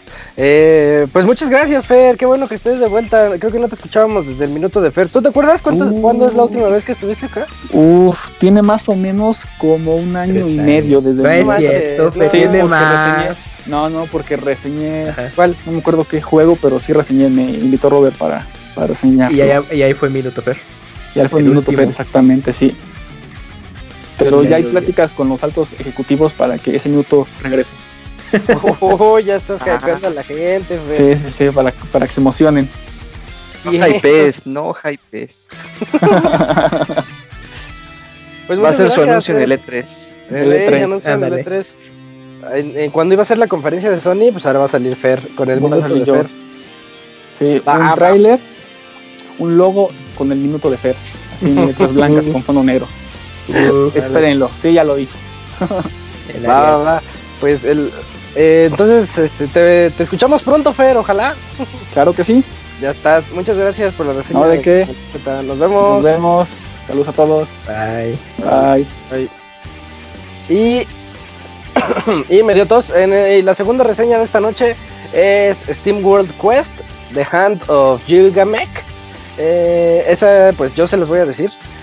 Eh, nosotros estamos acostumbrados a que la, la saga de Steam World, no sé cómo le hacen, pero están sacando juegos de diferentes géneros y los sacan bastante bonitos. Porque el. Bueno, de hecho, ellos nacieron haciendo un Tower Defense. Honestamente, yo no sabía que existía. Pero me puse a checarlo y se ve decente. Y creo que tiene reseñas mixtas de que bien o mal. En fin. Eh, y, pero los que nosotros ya conocemos, o con los que ya se hicieron un poquito más famosos, están Steam World Dig, que es uno de plataformas, que to- tiene toques como de Mega Man, tiene toques como de, pues, del mismo Dig Dog, o, mis- eh, o ¿cómo se llama? Mr. Digger, creo que se llamaba. Bueno, lo conozco como Dig Dog. Sí, sí, Eh, Dig Dug. y, y es un juego bien bueno. De hecho, su secuela está muchísimo mejor. Y recuerdo cuando nos reseñó la secuela eh, de Steam World Dig, Eugene, que nos dijo que este es el Metroid que él quería. Y, y salió casi simultáneamente junto con el, el Metroid de 3DS, el último, no me acuerdo el nombre, Return, Samus Return. Eh, sí, Samus Return. Ajá, eh, salió casi al mismo tiempo y Julio prefirió Steam World Dig 2, así, así de bueno Sopas. está.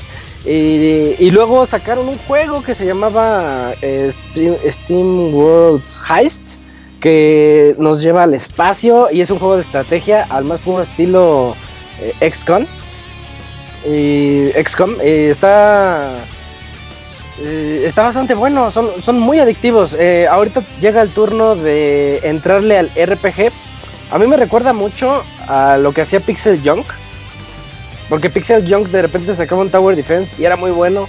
De repente sacaba un shooter, pero era un shooter de navecitas y era muy bueno.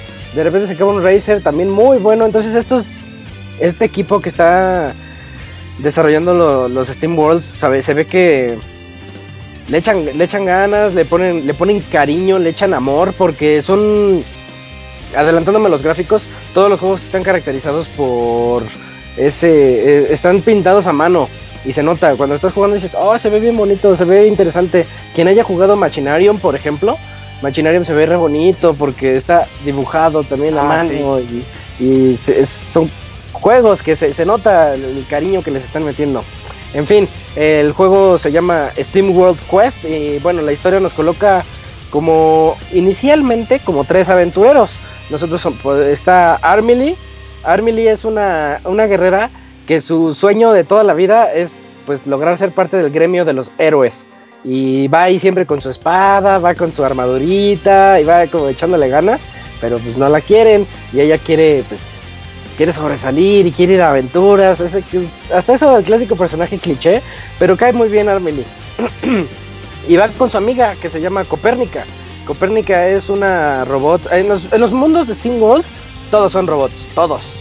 Entonces, para ahorrarme eso, pero va, junto con su amiga Copérnica. Es una robot inteligente que pues estudia como las artes místicas del universo y se la sabe de todas, todas para poder lanzar magias. Lanza magias basadas en fuego, en hielo, en electricidad y creo que nada más. Y bueno, van en una misión, en- al inicio del juego van como en una misión buscando hongos para llevarlos al pueblo. Y ahí vas tú, pues, recuperas los hongos, te, mu- te muestran un tutorial, vas entendiéndole al juego. Y cuando regresan al pueblo se dan cuenta de que todo está en llamas. Y, y ahí sale el tercer héroe de los héroes iniciales que les comentaba, que se llama Galeo. Es una rana robot que pues, es más especializada como en la medicina. Entonces, si se dan cuenta ya tenemos el clásico guerrero, el mago y el que nos va a curar, ¿no? Ahí, ahí con esos tres comenzamos nuestra, nuestra aventura y se trata de eso, de que, de que nuestros héroes van a saber qué onda con ese fuego, quieren saber por qué ya no están los del gremio de los héroes, donde estaba el, gremio de los héroes creo que está destruido y tienen que ir a rescatarlos, ¿no? Pues, así comienza la aventura. La historia eh, yo la consideré muy simple, pero estos juegos de Steam World, eh, aquí hablo de todos los que de todos los que he jugado, que son los, de- los dos del Dig y el Heist y Quest, eh, tienen mucho carisma. Tienen un humor muy, muy blanco, muy sano, muy bonito, en donde los, los personajes, este, hasta cierto punto, pues como que te encariñas con ellos, porque es la, tímida maga que no sabe, como que no sabe su verdadero potencial y tú sabes que puede llegar a más, pero es tan tímida que no lo libera al inicio.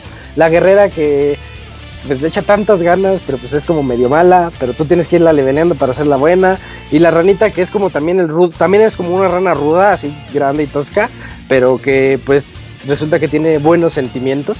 O sea, está, está gracioso y la historia va, va creciendo poco a poco. Tampoco es de las mejores historias de todos los tiempos, pero es está, está bonita, es, es agradable, algo para pasar un buen rato. Y bueno, lo, lo que me di cuenta al inicio es que el juego es muy fácil, pero eso solo ocurre al inicio. Ya cuando vas como a la mitad del juego o pues tres cuartos, de verdad el reto es muchísimo. Déjenme les cuento cómo, cómo se juega. Es un RPG por turnos. Eh, nada más que cuando es nuestro turno, nosotros tenemos un mazo de cartas eh, donde se nos asignan, por ejemplo, seis cartas diferentes. Más adelante te- podemos desbloquear poderes que nos dicen, tienes siete cartas, ¿no? La carta extra. Pero bueno, eso es parte del juego y de cómo queremos nosotros jugar nuestro, nuestros turnos. Nosotros tenemos seis, seis tarjetas diferentes y nosotros tenemos la posibilidad de cambiar dos de ellas. Por si de esas seis no, no te gustó alguna, dices, ah, quiero quitar esta y, y, que te sac- y sacar otra del mazo, ¿no? Es aleatorio. Entonces nosotros, ya depende, a veces en ocasiones, en ocasiones depende de la suerte que nosotros tengamos eh, cuando se nos sean repartidas. Suena como un poquito laborioso, pero pues les puedo dar así un, un ejemplo que daba yo en la, en la reseña escrita. Por ejemplo, nos dan, eh, cuando nos reparten las seis tarjetas, tenemos tres de ataque de Armely, de la guerrera, vamos a decirle la guerrera. Tenemos tres de ataque de la guerrera, dos de magia de Copérnica y una de medicina de esta, eh, de la ranita. Entonces nosotros podemos decidir que, por ejemplo, decir, ah, pues quiero utilizar una magia para protegerme, quiero curar a alguien y mientras pues le doy un golpe al enemigo. Pero el juego tiene una mecánica bien buena de que si ocupas los tres golpes de- del mismo personaje, por ejemplo los tres ataques que nos salieron de la guerrera, si los utilizamos los tres, tenemos derecho a un cuarto ataque, llamémosle el poder especial de nuestro personaje. Entonces das los tres golpes, uno, dos, tres, y de repente ya sale el, el que te cura, cura a, a Armely, y una vez que está curada también da un espadazo, ¿no? Que es- creo que se llama Lion Heart. Eh, y ese espadazo pues quita, quita un poquito más de lo normal. Y, y es cuestión de que nosotros sepamos como qué es lo que queremos, cómo es como, como nosotros queremos jugar. Por ejemplo, si tenemos la sangre baja y en este mismo escenario que les estoy planteando, lo que a mí me convendría es jugármela y sacar dos cartas del mazo. En una de esas me sale otra carta de magia. Y si me gasto las tres cartas de magia, eh, tengo derecho a ponerle una, una armadura extra a todos mis personajes. Porque ese es el poder especial de Copérnica. Y, y así ya puedo aguantar otro turno contra lo- con los ataques y después curarlos con la ranita. Porque se me reparte otra vez las tres cartas que ya usé. Pues son sustituidas por otras tres del mazo. Entonces se genera un juego de estrategia muy bueno, muy interesante que este pues yo no, te- no había tenido oportunidad de jugar uno uno así de aleatorio. Me parece que sí hay, otros títulos que sean así, pero pues yo no yo no he jugado alguno de cartas. eh, No soy muy asiduo a ellos, pero me gustó bastante cómo, cómo funciona esto. También cada que nosotros usamos una carta se nos dan engranes de poder. Porque no es nada más de que tienes tres tar- tarjetas de ataque, pero tenemos ataques básicos y ataques que requieren engranes de poder. Entonces nos conviene, por ejemplo, usar dos, dos ataques normales para que nos den dos engranes de poder y con ese engrane poder sacar magias más poderosas o ataques más poderosos o las mismas curaciones más poderosas para nosotros. Y es, es cuestión de que nosotros sepamos distribuir todos estos elementos que se nos están otorgando para que pues para que podamos ganarle a los enemigos. Les repito, al inicio el juego está bien fácil. De verdad está bien fácil. Yo decía, ay, lástima, porque es una jugabilidad bien buena, me está gustando mucho. Pero pues no, no sé, como que les estoy ganando a todos a la primera. Pero pasan dos o tres niveles. eh, no, yo creo que sí, un poquito más, unos cinco niveles. Y te encuentras algunos jefes o subjefes que ya te dicen, aquí ya valiste, te voy a matar. Y, te das cuenta que te pone a pensar un montón. Yo sí había turnos en donde yo decía, no, no, no, mejor voy a pegar uno con la guerrera, otro con el de curación y otro con este. Y, y como es que como es algo como yo le llamo cuasi aleatorio, que no, sabes qué es lo que te va a salir después y te le estás jugando, dices, pues como que por probabilidades, como, como un juego de porcentajes, dices, pues voy a quitarle esta tarjetita para, para ver qué me sale. Y en eso no, no te sale la que tú querías y todo tu juego se fue mal. Dices, bueno, pues entonces creo que les voy a mandar la clásica poción, ¿no? Una medicina para que se, se me curen y que pueda aguantar más turnos. Pero está bueno, está bueno. Y le estoy hablando de que yo lo jugué normal, porque también tiene una dificultad extra, la, clásica difícil. Entonces los que busquen un reto, pues aquí hay un reto que los va a hacer pensar y que los va a entretener bastante. El jue- la, dura- la duración del juego es bastante... A mí se me hizo decente, considerando las características de este, porque a mí me duró por ahí de 17 horas, más o menos, de inicio a fin. Y, y es que el juego, pues si podría llamarle error, o a lo mejor falta de... mm, no sé si sea presupuesto o algo. eh, los mapas son muy simples. Es como si estuviéramos nosotros en un. en un. En una. en un. ¿cómo le decíamos? Le diríamos a una grid, a una. una malla. a una malla de, con cuadritos. Y nosotros, eh, cada cuadrito representara el, cuarto en el que estamos. Entonces vas, matas al, al monstruo que esté por ahí, por ejemplo, y te vas al cuadro de la derecha. Luego al cuadro de abajo. Luego eh, al de abajo. Y así sucesivamente. no, no hay mucha exploración. Si hay secretos en los niveles, nosotros podemos encontrar cofres en donde se nos pueden dar más tarjetas y te das cuenta que las tarjetas que te están dando son mucho más poderosas que las que tienes y dices, pero nada más puedes tener 8 por personaje, entonces dices, ay no, porque no puedo ponerle esta porque es muy poderosa pero requiere 4 engranes de poder y los 4 engranes me va a tomar mucho tiempo recabarlos durante las peleas y creo que me conviene llevármela de a dos engranes. Ese es mi modo de juego, por ejemplo. Habrá quienes digan, no, yo sí voy a ahorrarme tantito para, para obtener esos poderes más grandes y poder dar ataques más contundentes al rival. Entonces se abre mucho el, abanico de opciones aquí. Nada más que sí, los mapas, la verdad, son bastante simples. Eh, la búsqueda de los tesoros secretos, pues tampoco es algo que, que digas, ay, está fomentando la, la exploración, pues no, tampoco. Eh, es, es, en eso sí es donde sí peca de simpleza.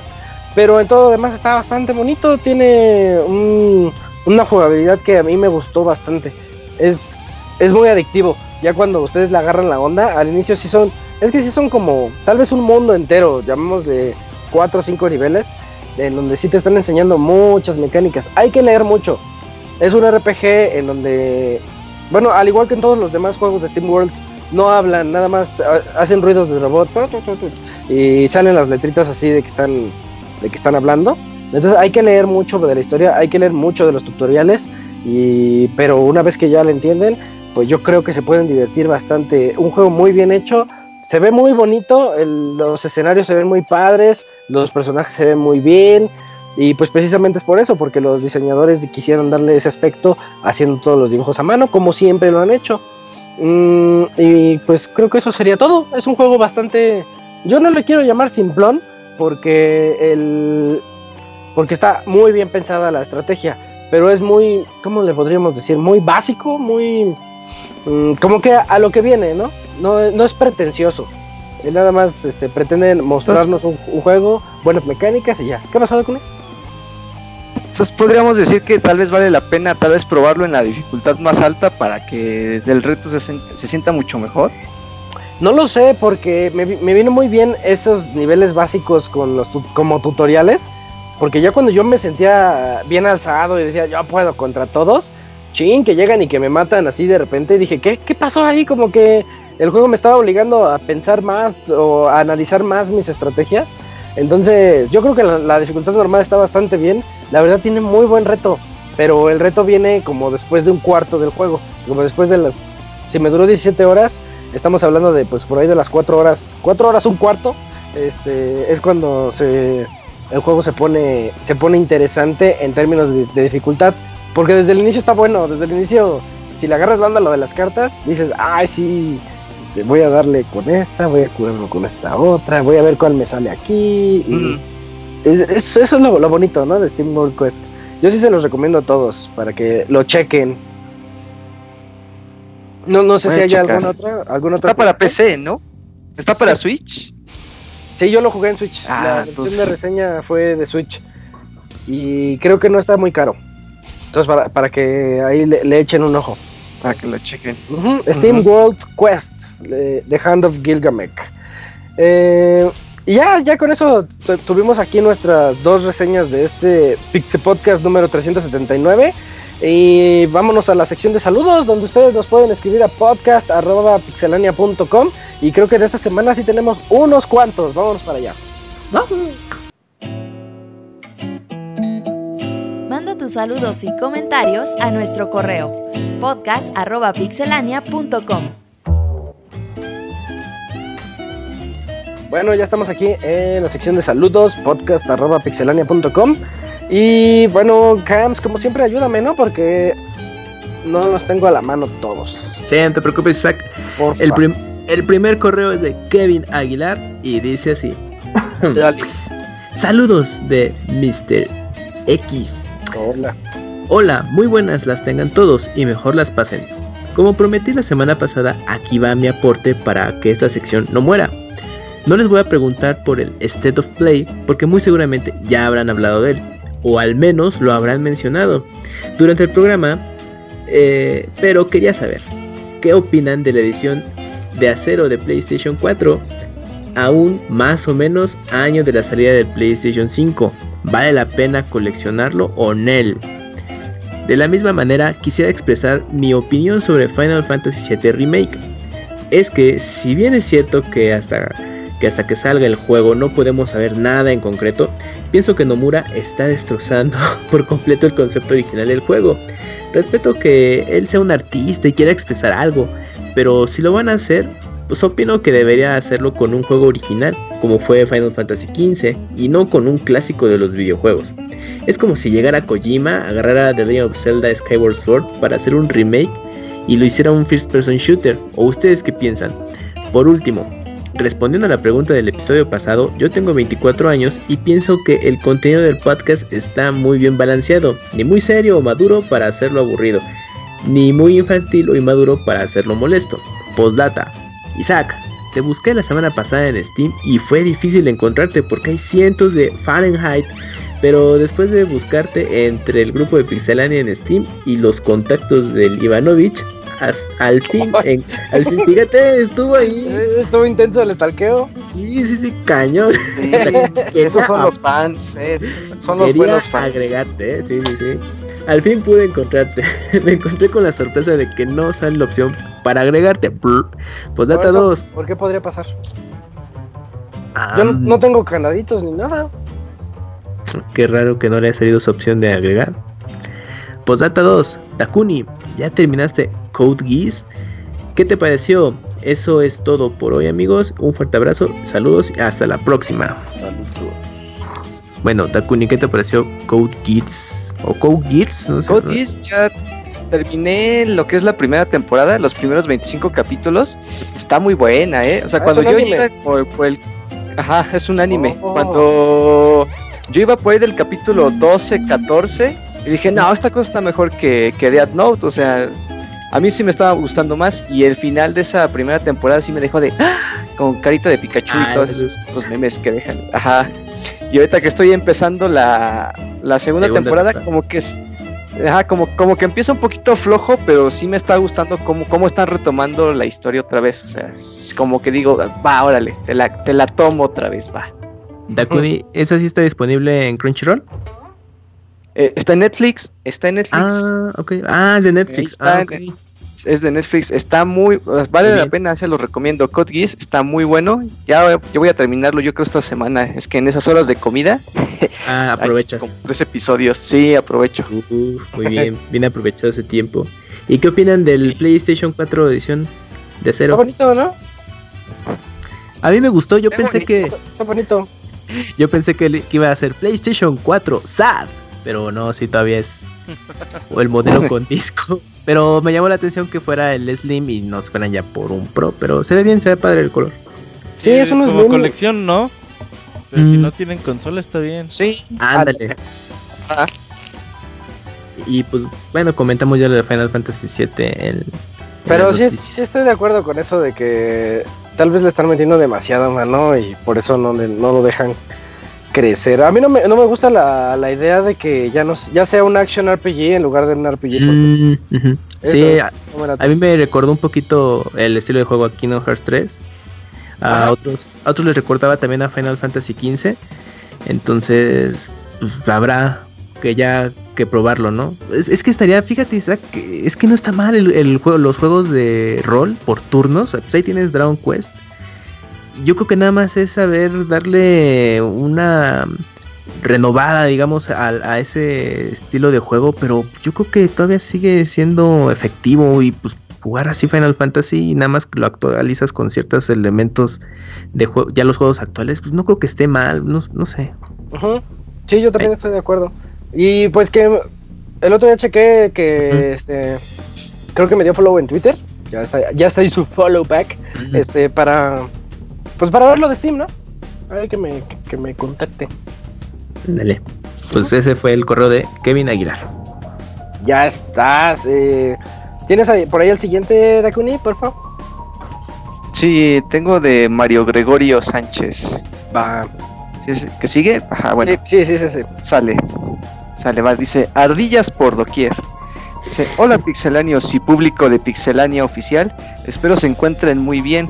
Les comento que recién recordando una plática con una amiga, hablamos acerca de cómo intentaron cortejarla. Y me dijo que un chico lo intentó que un chico le intentó llegar presumiendo sus conocimientos en anime y videojuegos diciendo que sabía japonés y además Órale. explicándole con señas Eso nunca falla. cómo hacía los- Ajá. Cómo hacía con señas los combos en los juegos de pelea. Mi amiga, ay, perdón, mi amiga dijo que los jugadores de videojuegos son muy raros debido a esta experiencia. Y, pues sí, bueno, tienen unos pasatiempos pues muy poco comunes, pero ni modos. Ya todos están acostumbrando a nosotros. Ya somos adultos que estamos criando a niños de esa manera y así. Sí, esa te la pasaba cuando íbamos en la secundaria, ¿no? Que todo, todavía estaba un poquito segmentado eso, pero ahorita ya todos, resulta que todos son gamers. Eh, Sí. De alguna forma. hasta las mamás ya está, por lo menos el Tetris Ujú. ya, ya, ya soy yo también, yo juego videojuegos y no sé qué. Uy, mi mamá es campeona de Tetris. Uf, Son buenas jugando ese tipo de juegos, no sé por qué, pero... se les dan los puzzles, ¿eh? Sí, ¿Quién sí. sabe? Sí. Bueno, a ver, sigue el correo, dice. Ajá. Díganos, pixeláneos, ¿cuál ha sido su pandavir más grande en cuestión amorosa, eh, en cuestiones amorosas? Para, cor- Ah, sí. para cortejar al, al género opuesto o al propio según sus gustos. Que viva la diversidad. Viva. Ah, pues yo no, yo no tengo trucos ni nada de eso. No, pues nada. De hecho, sé ninguno tú funciona. mismo. Y Es que a veces funciona Ajá, sí. eso y a veces no. ¿Cómo, cómo la? A veces, a veces es bueno decir mentiras piadosas. Si sabes que no las vas a descubrir, es bueno decirlas. Ahí está Kuni, por eso Siempre digan que tienen casado. mucho dinero. Ajá. Ah, Esa técnica de ligue. Así, ah, qué calor hace y sacas el billete así para echarte aire. Ah. esa es buena. A ver, bueno, termino el correo y ahorita seguimos. A ver. Voy a pensar en En alguna rápido, experiencia. Ajá. En Rápidos y Furrosos, Cams, platícanos qué opinión tienes del nuevo juego de PlayStation donde podrás ser la, criatu- la, cri- la- la El criatura que siempre soñaste. ¿Qué especie elegirías y con qué especie te aparearías? Bueno, ya sabemos que con Panda Javi Chan, pero en el juego con quién? En las aventuras del furrito de Catepec tenemos este bonito poema. A ver. Una rata vieja que es diseñadora Pikachu. Por andar planchando, se rozó la cola Yoshi. se, puso pomada, se puso pomada y penicilina. Se amarró un trapito pica pica. Porque con trapito todo es más rico. Y la rata vieja hizo muchos amigos. Ah, mira. Esa es una adaptación de la canción de Kiki. Ah, ¿sí? ¿Cuál? Ahí ahí se llama una Es que rata no la vieja. canté muy bien entonces. Ah, Esa la tonada, Camuy. Perdón. ¿Cómo iba así? Una rata vieja, ta ta ta ta ta, ta, algo así iba la tonada. ay, esa es la del bosque, Ah, ¿no? No, es una canción de Cricri, una rata vieja. Todo plagio. Ajá, la, la adaptó. Te cachamos, Mario Gregorio. Ah, dale. Dice, para las cochinadas de Isaac, vi un Ah, ¿yo compañero por qué? de trabajo que Del vi, vi un compañero de trabajo que muy felizmente tomaba modelo light mientras comía barritas de piña. ¿Qué opinas de esto, Isaac? Ok. Barritas de piña. Ya para la sección de comida ahí No, pues sí está medio asqueroso, ¿no? asquerosa, ajá. Sí, Pues sí, sí, lo- si lo piensas así, cerveza con galletitas y barritas de esas, no se antoja. Pero existen las gomichelas, así que pues, se las paso. Ah, Ah, buen punto. ah, entonces sí. Momento me despido, Pixelanios. Buen inicio de semana. Postdata. Monchis es el furro prime de Pixelania. Furro Prime. Eh, y en esas historias de, de anécdotas, ¿no- nadie tiene anécdotas así de que, oye, nena, yo acabo Skyward Sword en seis horas. Mm, no, así que me han contado que yo he hecho, no. No, no, no. No, Winderman. Ah, Me sirvió que yo le dije que era Capricornio y ya con eso eh, ya tenía. Uh, ya, hicieron match. Por eso ya se casó, ¿viste? Sí funcionó. Pues es, es tan Sí. triste hoy en día, Locuni. No, no, Pues eso me funcionó por lo menos para hacerle plática y ya empezarle a gustar y todo eso. Entonces, sí, podría ser de las cosas que me funcionaron a mí. Bueno, eso sí. Yo no recuerdo alguna vez que los juegos me hayan servido para ligar. haya sí servido de tema. De que, ah, yo No. también juego tal cosa. y Bueno, ya- es que el, el tema siempre sale. este, quieras o no, el tema, el tema va a salir y vas a decir, oye, no has jugado. Assassin- me acu- me acuerdo que yo sí le dije que el Assassin's Creed 4, que estaba bien bonito y platicábamos. Ah, qué bonitos tiempos. Ah, pues ahí está. ¿Ya ves? Eh, ten- tengo aquí otro correo de. Déjame checar. De Santiago de León. A ver. A ver. Dice podcast 379. Buenas noches, pixelanos. Pixeláneos. Eh, aquí el ex señor Don Patrón. Ah, ese es San- Santiago. Me tengo que acordar de su nombre, Santiago. El, ex señor Don Patrón. Bueno, ya fue oficial. Como les comenté el correo pasado, ya estamos en trabajo nuevamente. Lo que, pus- lo que puso de buenas es que ese día que volví, comenzó la venta del guantelete y conseguí el mío. Por cierto, sí tiene luces. ¡Ay, sí tiene luces! Qué mal, qué mal que no tengo el mío. Eh, ya vi Avengers y pues ahora nos falta Detective Pikachu. Y por cierto, dejé ese, aquel otro empleo pasado por una mejor oportunidad y fue para bien, así pu- pulgar arriba de que todo va bien en esta vida, lo cual hace que fuera una buena decisión. En fin, pixeláneos, es todo por el momento y nos vemos la siguiente semana con otro correo. Mucha suerte esta semana. Muchas gracias, Santiago, señor ex, ex señor Don Patrón, y qué bueno que te haya ido bien en esa nueva elección laboral. Que no todos se atreven a, a tomarlas. Mm, Es sí hay más correos, ¿verdad? Sí, sí hay como otro. Ah, hay más por favor. correos. Mira, el siguiente es de Jesse o GC Sandoval, más bien. GC. GC Sandoval. Saludos cordiales. Buenas noches, Pix amigos. Les, les ando escribiendo mientras me refino unos ricos tacos de jamón con churrumais. Deberían de probarlos, saben bien chidos. Ok, ahí está su recomendación de comida asquerosa. Oye, lo gracioso es que no hemos anotado nada. Así como para ver quién va ganando algo. No. Yo no anoto nada. Jamón con frituras Con no chur- está tan mal. Es como si tú, tú- cuando te comes un Subway con Ajá. Doritos. Con papas. y- ajá. Pero nunca hicieron chicharrón. En, en mi primaria sí agarraban los sándwiches. Ese sándwich que nos hacían nuestras mamás con Y le ponías amor, papas, sí. Y le echaban papas así adentro. Sí, o sí, fritos. sí, sí. O, es como un clásico, Ah, ¿no? Ajá. Ujú. Todo niño Ya lo si, hace. tienes, ya si tienes más de 35 años, ya está preocupante. Exactamente, ya no está tan chido. ya está asqueroso y te Ah, vamos a juzgar. Pero creo que, creo que no. Creo que todavía que se es joven. Ah, bueno, pues que tiene que aprovechar esa recomendación que nos manda. Por cierto, ayer ya, fui- eh, ya por fin fui al cine a ver Avengers Endgame y me pareció excelente película para terminar con la saga. Por cierto, nos tocó junto a una pareja y me dio mucha risa porque el chavo está igual que yo. O sea, a cada rato decía, mira, ahorita seguro va a pasar esto. Se me hace que ese que está sentado ahí es el Capitán América. ¡Ah, no manches! ¿Ese va a ser el nuevo? Eh. No se preocupen, no daré Sí. spoilers. bueno, ya pasó. Dice No, que no dará spoilers. Dice que no dará spoilers, ya y muere. Sí, ya. ¿Saben qué? Termina de esta manera. Nada, es cierto. Y bueno, hace rato en la chamba se me ocurrió una pregunta. Es una chaqueta mental. ¿Cuál de estas cosas es la más poderosa? 1. Las esmeraldas del caos de Sonic. 2. Las gemas de los Avengers. 3. El genio de Aladino. 4. Kazu de los Picapiedra. 5. Las esferas del dragón, las de Namek Namekusei. Uy, las buenas, las chonchas. Y 6. Doraemon es un gato cósmico.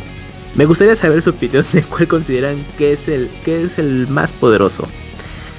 Pues bueno, aprovechando cuál creen que sea el más poderoso de estas opciones que nos manda. Yo descarto las esmeraldas de Sonic. Uy, pobre Sonic. El genio de Ladino también, porque pues, no- no, estás contra las esferas de Nameku. Esas sí reviven gente. El genio no puede revivir ¿Qué, gente. qué hacía? ¿Qué, Ah, ¿qué hacía sí. Gazú aparte de aparecerse ahí con los picapiedra? Ya no al recuerdo. futuro. Él, ajá, él controlaba el espacio-tiempo. O sea, sí está Ah. intenso. el está bueno porque Gasu sí está intenso. Sí, Es como Doraemon, que es el gato cósmico que viene del futuro. Y saca inventos de su panza. Um, Pero yo le voy más a las esferas del dragón, pero las de. ah, Las de Dragon Ball Super, que ¿de los es dioses? las- ajá, las de los dioses, porque esas son más poderosas. hay otras. Me lleva, maldito Dragon Ball. Por eso no lo veo. No, yo le voy a las gemas. Eh, De del Avengers. Pero, todas juntas. bueno, ¿eh? Ah, Super no Pues- está tan... A mí no me gustó. No, no lo voy a ver. Ahí está. Pasando a otra cosa, se dice que Detective Pikachu se vio ampliamente superado por Avengers. Pues, aunque sí vendió, no llegó ni a la mitad de ventas de Avengers. Aún así, me dan ganas de verla. ¿Alguno de Es un lo- ustedes? es un super logro, ¿no? Porque ahorita Avengers ¿Mm? pinta para ser la más taquillera de la historia. No, pues ya es la tercera película No, la a dos. nivel mundial. Ya es la segunda, ya, ya, es la? 2. Ya le ganó ya. A, a Titanic. Ahorita, Ajá. Avatar. ¿Cuál es la 1? Avatar. Avatar. Avatar. Pero ya en este fin le gana. Híjole, Está pero ya no, obscena. ya no era la muy. Ya no ¿Le era faltaba mucho la mucho diferencia. o le faltaba poquito? No, ya le faltaba poquito. Híjole. Y se dan cuenta que ahora Avatar es de Disney. Guácala Oh, con sí. Avatar. No sé, no sé si Sí. fue ese. La gente le vendió lo del 3D, ¿no? Sí, fue. Sí, sí fue eso. Película más Es que en estándar. 2010. Oigan, Es que era 2010, pues no había nada de eso todavía. ¿se dieron cuenta que en Avatar lo hacen con los animales? Sí, Sí, tal que- cual. Sí, lo hacen con los animales. O sea, ¿qué onda? Pues el, Con los cordoncitos. el James Cameron, quién sabe qué se habrá fumado. Sí, y Sí. para que no. Si vende, si Detective Pikachu vende, ¿qué será? Eh, un 20% de las Avengers Games, ya está bien. Muy Sí. bien, de hecho. Sí. Sí. De hecho, esa, fran- esa franquicia tiene potencial para ser de las grandes también, ¿eh? O sea, el fan de Pokémon es, son bastantes. A mí sí, Sí, me gustó mira. la película, por cierto. A mí también. Es que está, está bien. pa- Yo no soy fan de Pokémon. Nunca he jugado un solo Pokémon, pero los conozco, no sé por qué. Y está bien agradable andar viendo la película y ver que este. Como estar viéndolos a todos, ¿no? Porque en, en todas las escenas hay muchos. Sí, Sí, está retacado de fanservice. Sí, sí, sí. Y pues, Que yo no la he visto, que a ver si voy este fin de semana. como, Vela, adaptas- nos cuentas. Sí, como adaptación del juego, ah, pues está bien. A mí me gustó. Pues es, es, es una película entretenida y es digna adaptación de algo de videojuegos. Está bien, pero está bien. tiene buen fanservice. Esperemos que hagan, sí hagan su universo de Pokémon como han declarado. Em, continuando con el correo, dice, ¿alguno de ustedes ya la vio? ¿Me la recomiendan? No Sí. sé, sí, ampliamente recomendable. Sobre todo pues, si eres más fan, pero ya tienes la opinión de Isaac que, que a él sí le gustó, aunque no es tan clavado de, de Pero qué Pokémon. bien me la pasé. También, eh, ahorita Mm. yo siento que hay mucha gente que está esperando que todo sea una obra maestra. Ah, Game of Thrones va a ser la mejor serie de todos los tiempos. Ah, no, no me gustó. Ah, y Endgame le gustó a todos. Ah, no, qué A basura. mí no me gustó.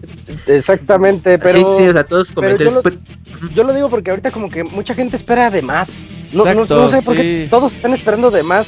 No están viendo lo que es. Detective Pikachu es una película de mediana, sí, sí, sí, sí. tal vez medio alta, producción medio alta.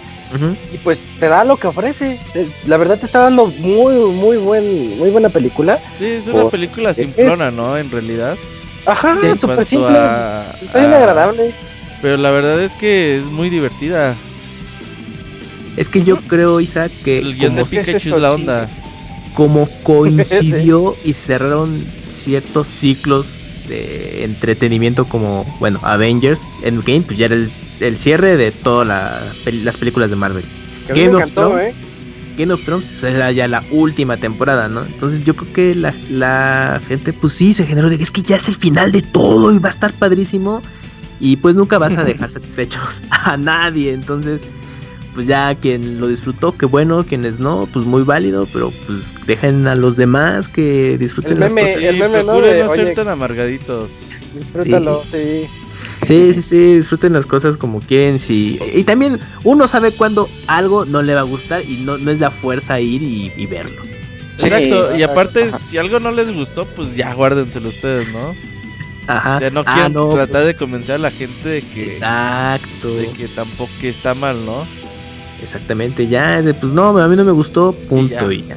Tan tan. Perfecto.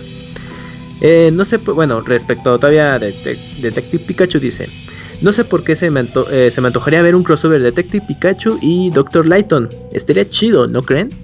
Sí. Ah, Estaría, estaría interesante. creo que no queda, pero sí. Pero bueno, si hubo un Ace Sí, Attorney ya. y Dr. Lighton. Uh, el profesor Lighton, ese Tony, es un juego que tengo muchas ganas de jugar. Juégalo, Robert, juégalo, está Ya muy bueno. Puedes jugar un capítulo por día si quieres. Ya casi para terminar, eh, como dice el abogator, quiere, quiere eliminar la mitad de los abogados para que el universo se nivele.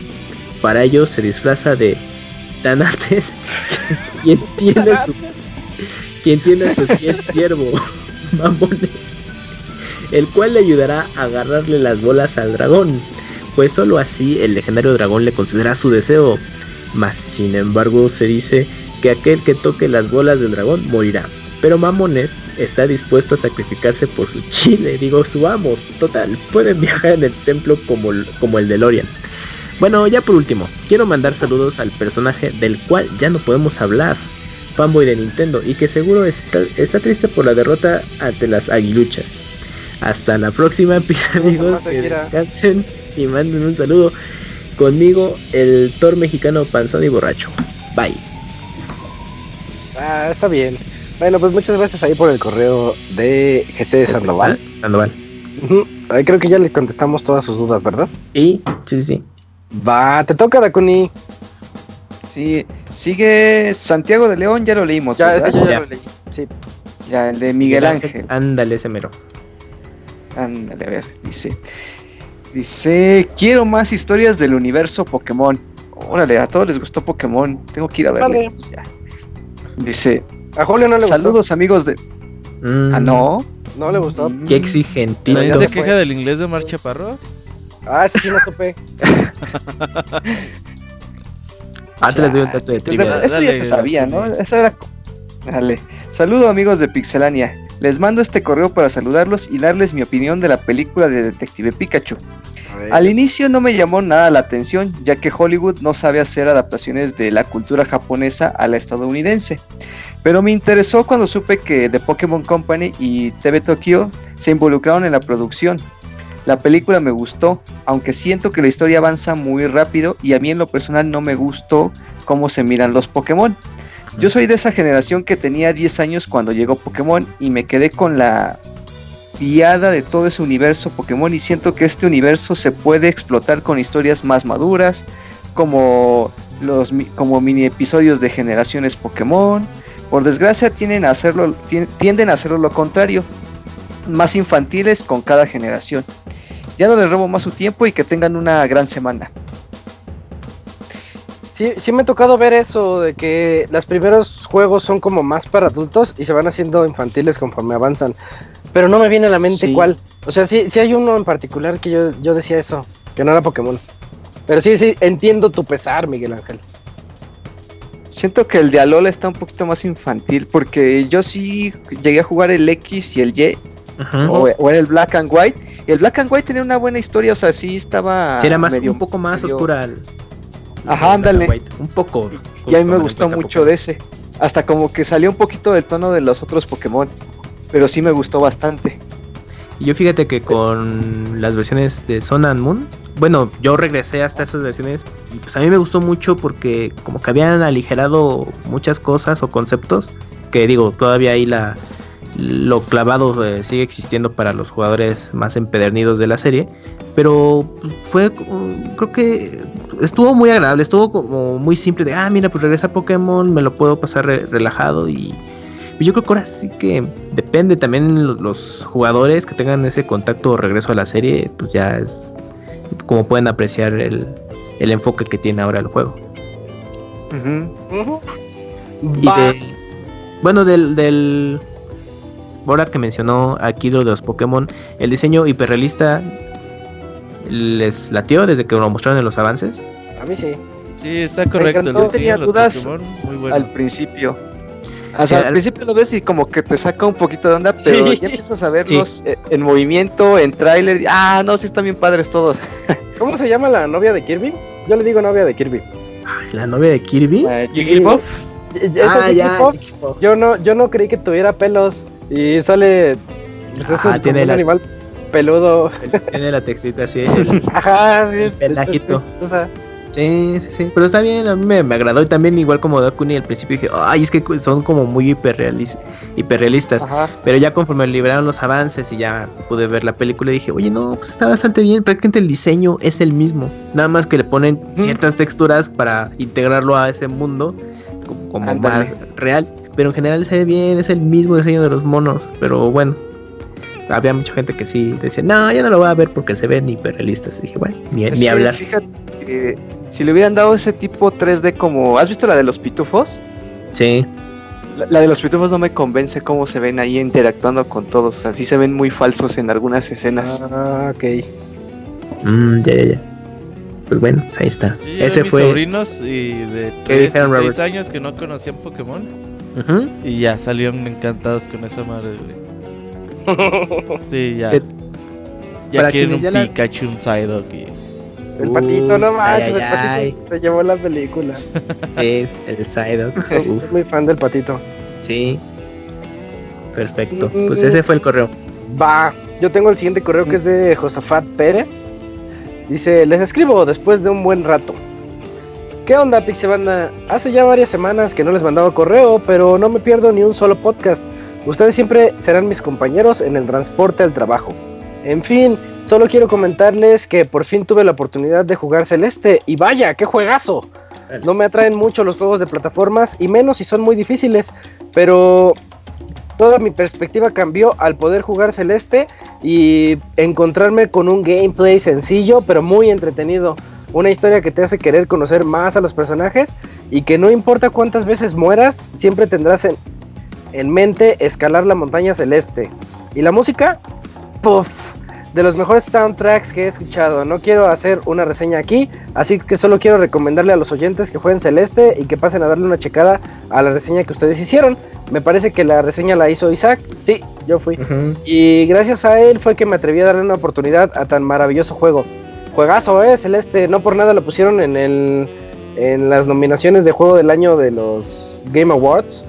Por- y sorprendió a todos porque decían, ¿qué hace ahí ese jueguito de 8 bits? Y Feito. ganó, ¿no? Creo que ganó un premio. No, ¿Como indie? No ganó, ganó el de Indies, pero Sí, ganó algún premio. El juego del año no. el juego del año no. Y tampoco ganó Red Dead. Creo que ah, ganó God of War. Sí, God of War ganó God of War. Se la, se la ganó a Red Dead Redemption. Pero bueno, ahí cada quien. Dice, y también quiero contar una pequeña anécdota. Hace unos días estaba jugando con mi esposa y un primo al Monopoly en el Xbox. Yo iba ganando la partida. pausa, ¿cómo juegas un Monopoly en una consola? No. este, Pues bueno. ¿No es tramposo? es- eso, esa es mi duda. ¿Cómo, ¿No ves las cartas o cómo está eso? No sé. A lo mejor se tiene que voltear el jugador. Es que no lo conozco, por eso me, me da la duda, me surge la duda de qué, qué onda. Pero bueno, dice, estaba jugando con mi esposa y un primo al Monopoly de Xbox. Yo iba ganando la partida y tuve que pausar el juego por unos minutos mientras iba a la cocina. Mi sorpresa es que cuando regreso la pantalla estaba apagada y me dijeron que el Xbox se había apagado de la nada. Verde. La partida se perdió y pues tuvimos que empezar otra después de que ya llevábamos Mm. varias horas. Ah, qué feo. ¿A ustedes les ha pasado algo similar? Que van ganando algo y ¡boom! Se apaga la consola o se les va el internet. Eh, Sí. Espero. Sí, no en algún momento. Ay, perdón. pues, Este, está, está raro que se haya apagado así nada más, ¿no? Que, que cheque, que a lo mejor se estaba sobrecalentando o algo. Tal vez no tiene buena refrigeración o está muy tapadita. El Play, por ejemplo, con mi tele, si la apago la tele, el Play se pone en modo reposo. Ah, tiene una opción, ¿no? Ahora el- Mm, ciertos modelos de tele. Ok. Eh, eso, eso tiene mi tele también, pero yo se lo quité luego, luego. Porque Ujú. me estaba. Y la Samsung, también las nuevas, lo tienen. La mía Sí. Sony. La Sony y Samsung hacen eso. Chequenle, pero eh, creo que ese no es su caso de Sí, él, aquí si no le puso pausa y no apagó nada, está raro. Está, está sospechoso. Cheque la fuente de su consola. también. Eh, dice, espero no haber mandado un correo muy largo. Ya para terminar, querían saber la edad de la gente que los escucha. Y pues yo tengo 20 años, pero los escucho desde los 17. Y aunque son mucho mayores que yo, creo que siempre he tenido un humor similar al de ustedes. Y pues creo que es todo. Último detalle, precisamente hoy mi familia hizo de cenar costillas con salsa barbecue. Todo normal, Vale. pero les pusieron crema. No sé si eso Eh, cuente como no. gustos asquerosos, pero para mí fue muy raro. Pues no, porque son como las alitas que tienen salsa y las embarras en crema, ¿no? No, pero, pero la crema le quita mucho del aderezo, o sea, echas a La perder salsa, no el suena bien, pero Sí, asqueroso o sea, no es. Es por ejemplo, yo tengo mi queja con todos los del DF que le echan, que le echan crema al, al mole. O sea, ¿quién le pone crema al mole? Los, Por del- de Dios. la CDMX. No, no, es horrible, no, no, no. Guácala, yo no puedo ni comer mole. Llevan, Tómala en tu cara. A mí no me gusta. llevan esa receta al Masterchef y los botan luego, luego, ni los, ni los sacan ahí, ya ni en eliminación los llevan, ya. Fuera, cabrón. Oye, lo Ah, pero- sí es fan de Masterchef y esas cosas. ¿verdad? Sí, sí, ya Sí, yo sí lo Padre veo. de Para que, familia. lo- pa' que cuando haya temporada lo recé. Ándale. Ya, ya están anunciando la, la nueva temporada, ¿eh? Y ya viene, pero me sorprende que ahora no va a ser de niños, va a ser otra vez de adultos. Ah, yo creo. Ah, mucha explotación infantil. Ah, es que los Kunis tienen honores, ¿no? Team, ah, sí, hashtag. Ah, Team no, menores. no, no por eso. te conste. Si nos quieren mandar algo por Twitter o algo así, ya saben utilizar el hashtag Team Menores. Y pues estamos ahí al pendiente. y también la policía, seguramente. Eh, muchas gracias por leer mi correo y les deseo a todos una buena semana. Un saludo a todos los presentes y les agradezco por seguir haciendo todo su contenido. Hasta luego. Fíjense que yo creía que Josafat o Josafat tenía nuestra edad y resulta que tiene 20. sí, que está No. chavo. Literal. Eh, bueno, pues está bien. Muy bien. Y creo que tenemos un último correo, ¿verdad? Sí, el último correo es de eh, Kiniku Gabo. Y dice: El Gabo, Gabo, Gabo, Gabo. Gabo, Gabo, Gabo, Gabo. ¿Alguien dijo Gabo? Correo y saludos. Saludos, Pixie Crew. Aquí el Gabo saludándolos y animándome a escribirles por primera vez. Ya llevo un, ani- un año escuchándolos. Hace dos semanas, creo, habían tocado el tema de que estaría chido que saliera un Rayman 3. Aquí la cosa es que sí salió y fue para el primer Xbox. Se, llama, se llama Rayman 3 Hold'em Havoc. Rápidamente les cuento de qué se trataba. Rayman Ah, pero, eh, perdón, Caos, pero nosotros nos- nos referíamos a los nuevos Rayman Origins, Legends y pues un, un tercero de esos. Ah, de, de los De los de contemporáneos Sí, de obviamente ya. Rayman 3 sí salió, claro. Sí, sí, sí, no, no, no los Pero Rayman. cuéntale, Camuy. Lee el Pero para- Tú dale, Gabo, cuéntanos. Que no conoció los primeros juegos de Rayman, Rayman 3 se trata de esto. Rayman y Globox están tirados eh, y pues dormidos cuando un Loom rojo se encabrona y se hace oscuro. Tiene hasta pelito de chilango, bracitos, ojos y la voz de español todo feo. Y todo el pedo. El caso es que estos looms son peligrosos porque tienen la capacidad de convertir a otros looms rojos a oscuros. Eh, correteas a, al ¿cómo se llaman estos? Loom, loom oscuro desde el principio del juego, pero el, el perro se le mete por la boca al Globox y amenaza de matarlo. El chiste es que todo el juego se trata de llevar al Globox con doctores, que son estos eh, pequeñitos reyes. Ah, ok, ya sé cuál es. En el trayecto abres unas, unas latas que te cambian el traje y por consecuente, consecuente el poder. Lanzar, eh, lanzas trampas de osos, misiles teledirigidos, tornados, etc. El chiste es que tienes que sacar al Loom del cuerpo de Globox y hacerlo rey. Es un superpoder que el juego te dice que, está, que es súper mamalón. Pero, pero para que se haga rojo otra vez. El juego es muy bueno en sí. Gracias por tomarse el tiempo de leerlo. Postdata, Robert e Isaac, ahí me deben una red de Street Fighter 5. Y el género, dice, el género furro no existe. Hasta la próxima. no, es una filia. Eh, sí, yo, yo siempre le he dicho que tiene un Ash muy bueno. Lo conocimos en el torneo que organizó Robert en Aguas el año pasado. Muy bueno en el Gabo. Ahí la semana jugamos, que nos diga y jugamos. Sí, si quieres. Ahí está. Y, y- y las historias de Rayman siempre están bien locas, ¿no? Ahorita que lo escuché, está bien fumada. Sí, yo no sabía de qué iba Rayman 3, pero mira, pues está súper rarísimo.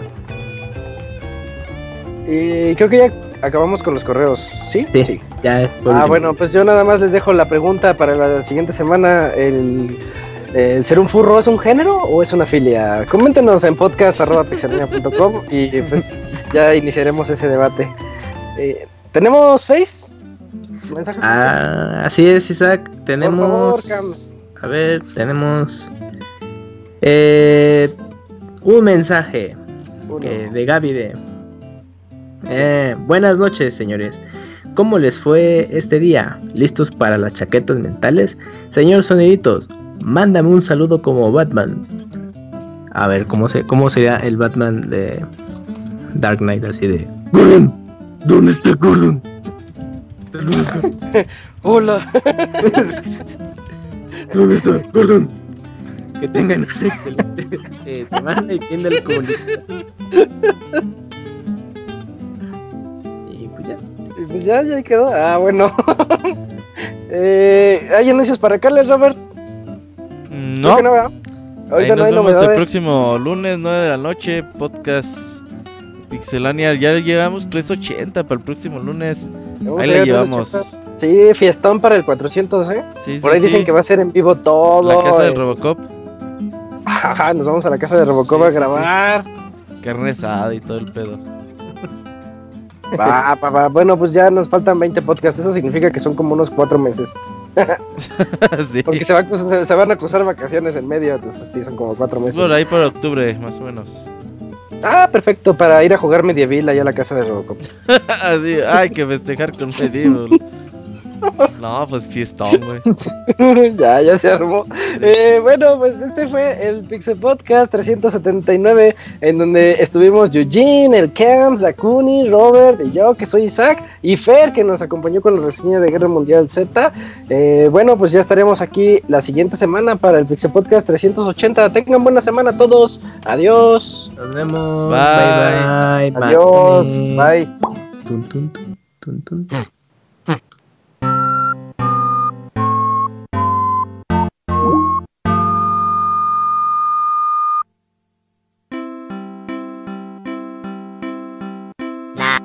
mi o now mi o mi now. O na mi o o mi mi o mi mi o mi que mi na na mi o now mi o mi now. O na mi o o mi mi o mi mi o mi que na que o mi mi o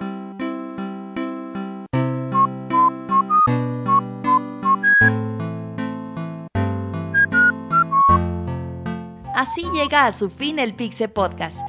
Los esperamos la próxima semana con un nuevo programa. Búsquenos en iTunes como Pixelania y descarguen este podcast. Muchas gracias y hasta la próxima.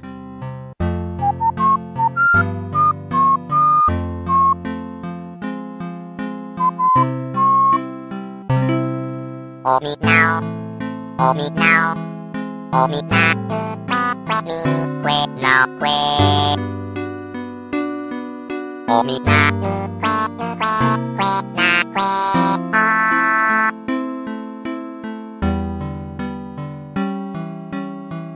Na me oh now me oh me now.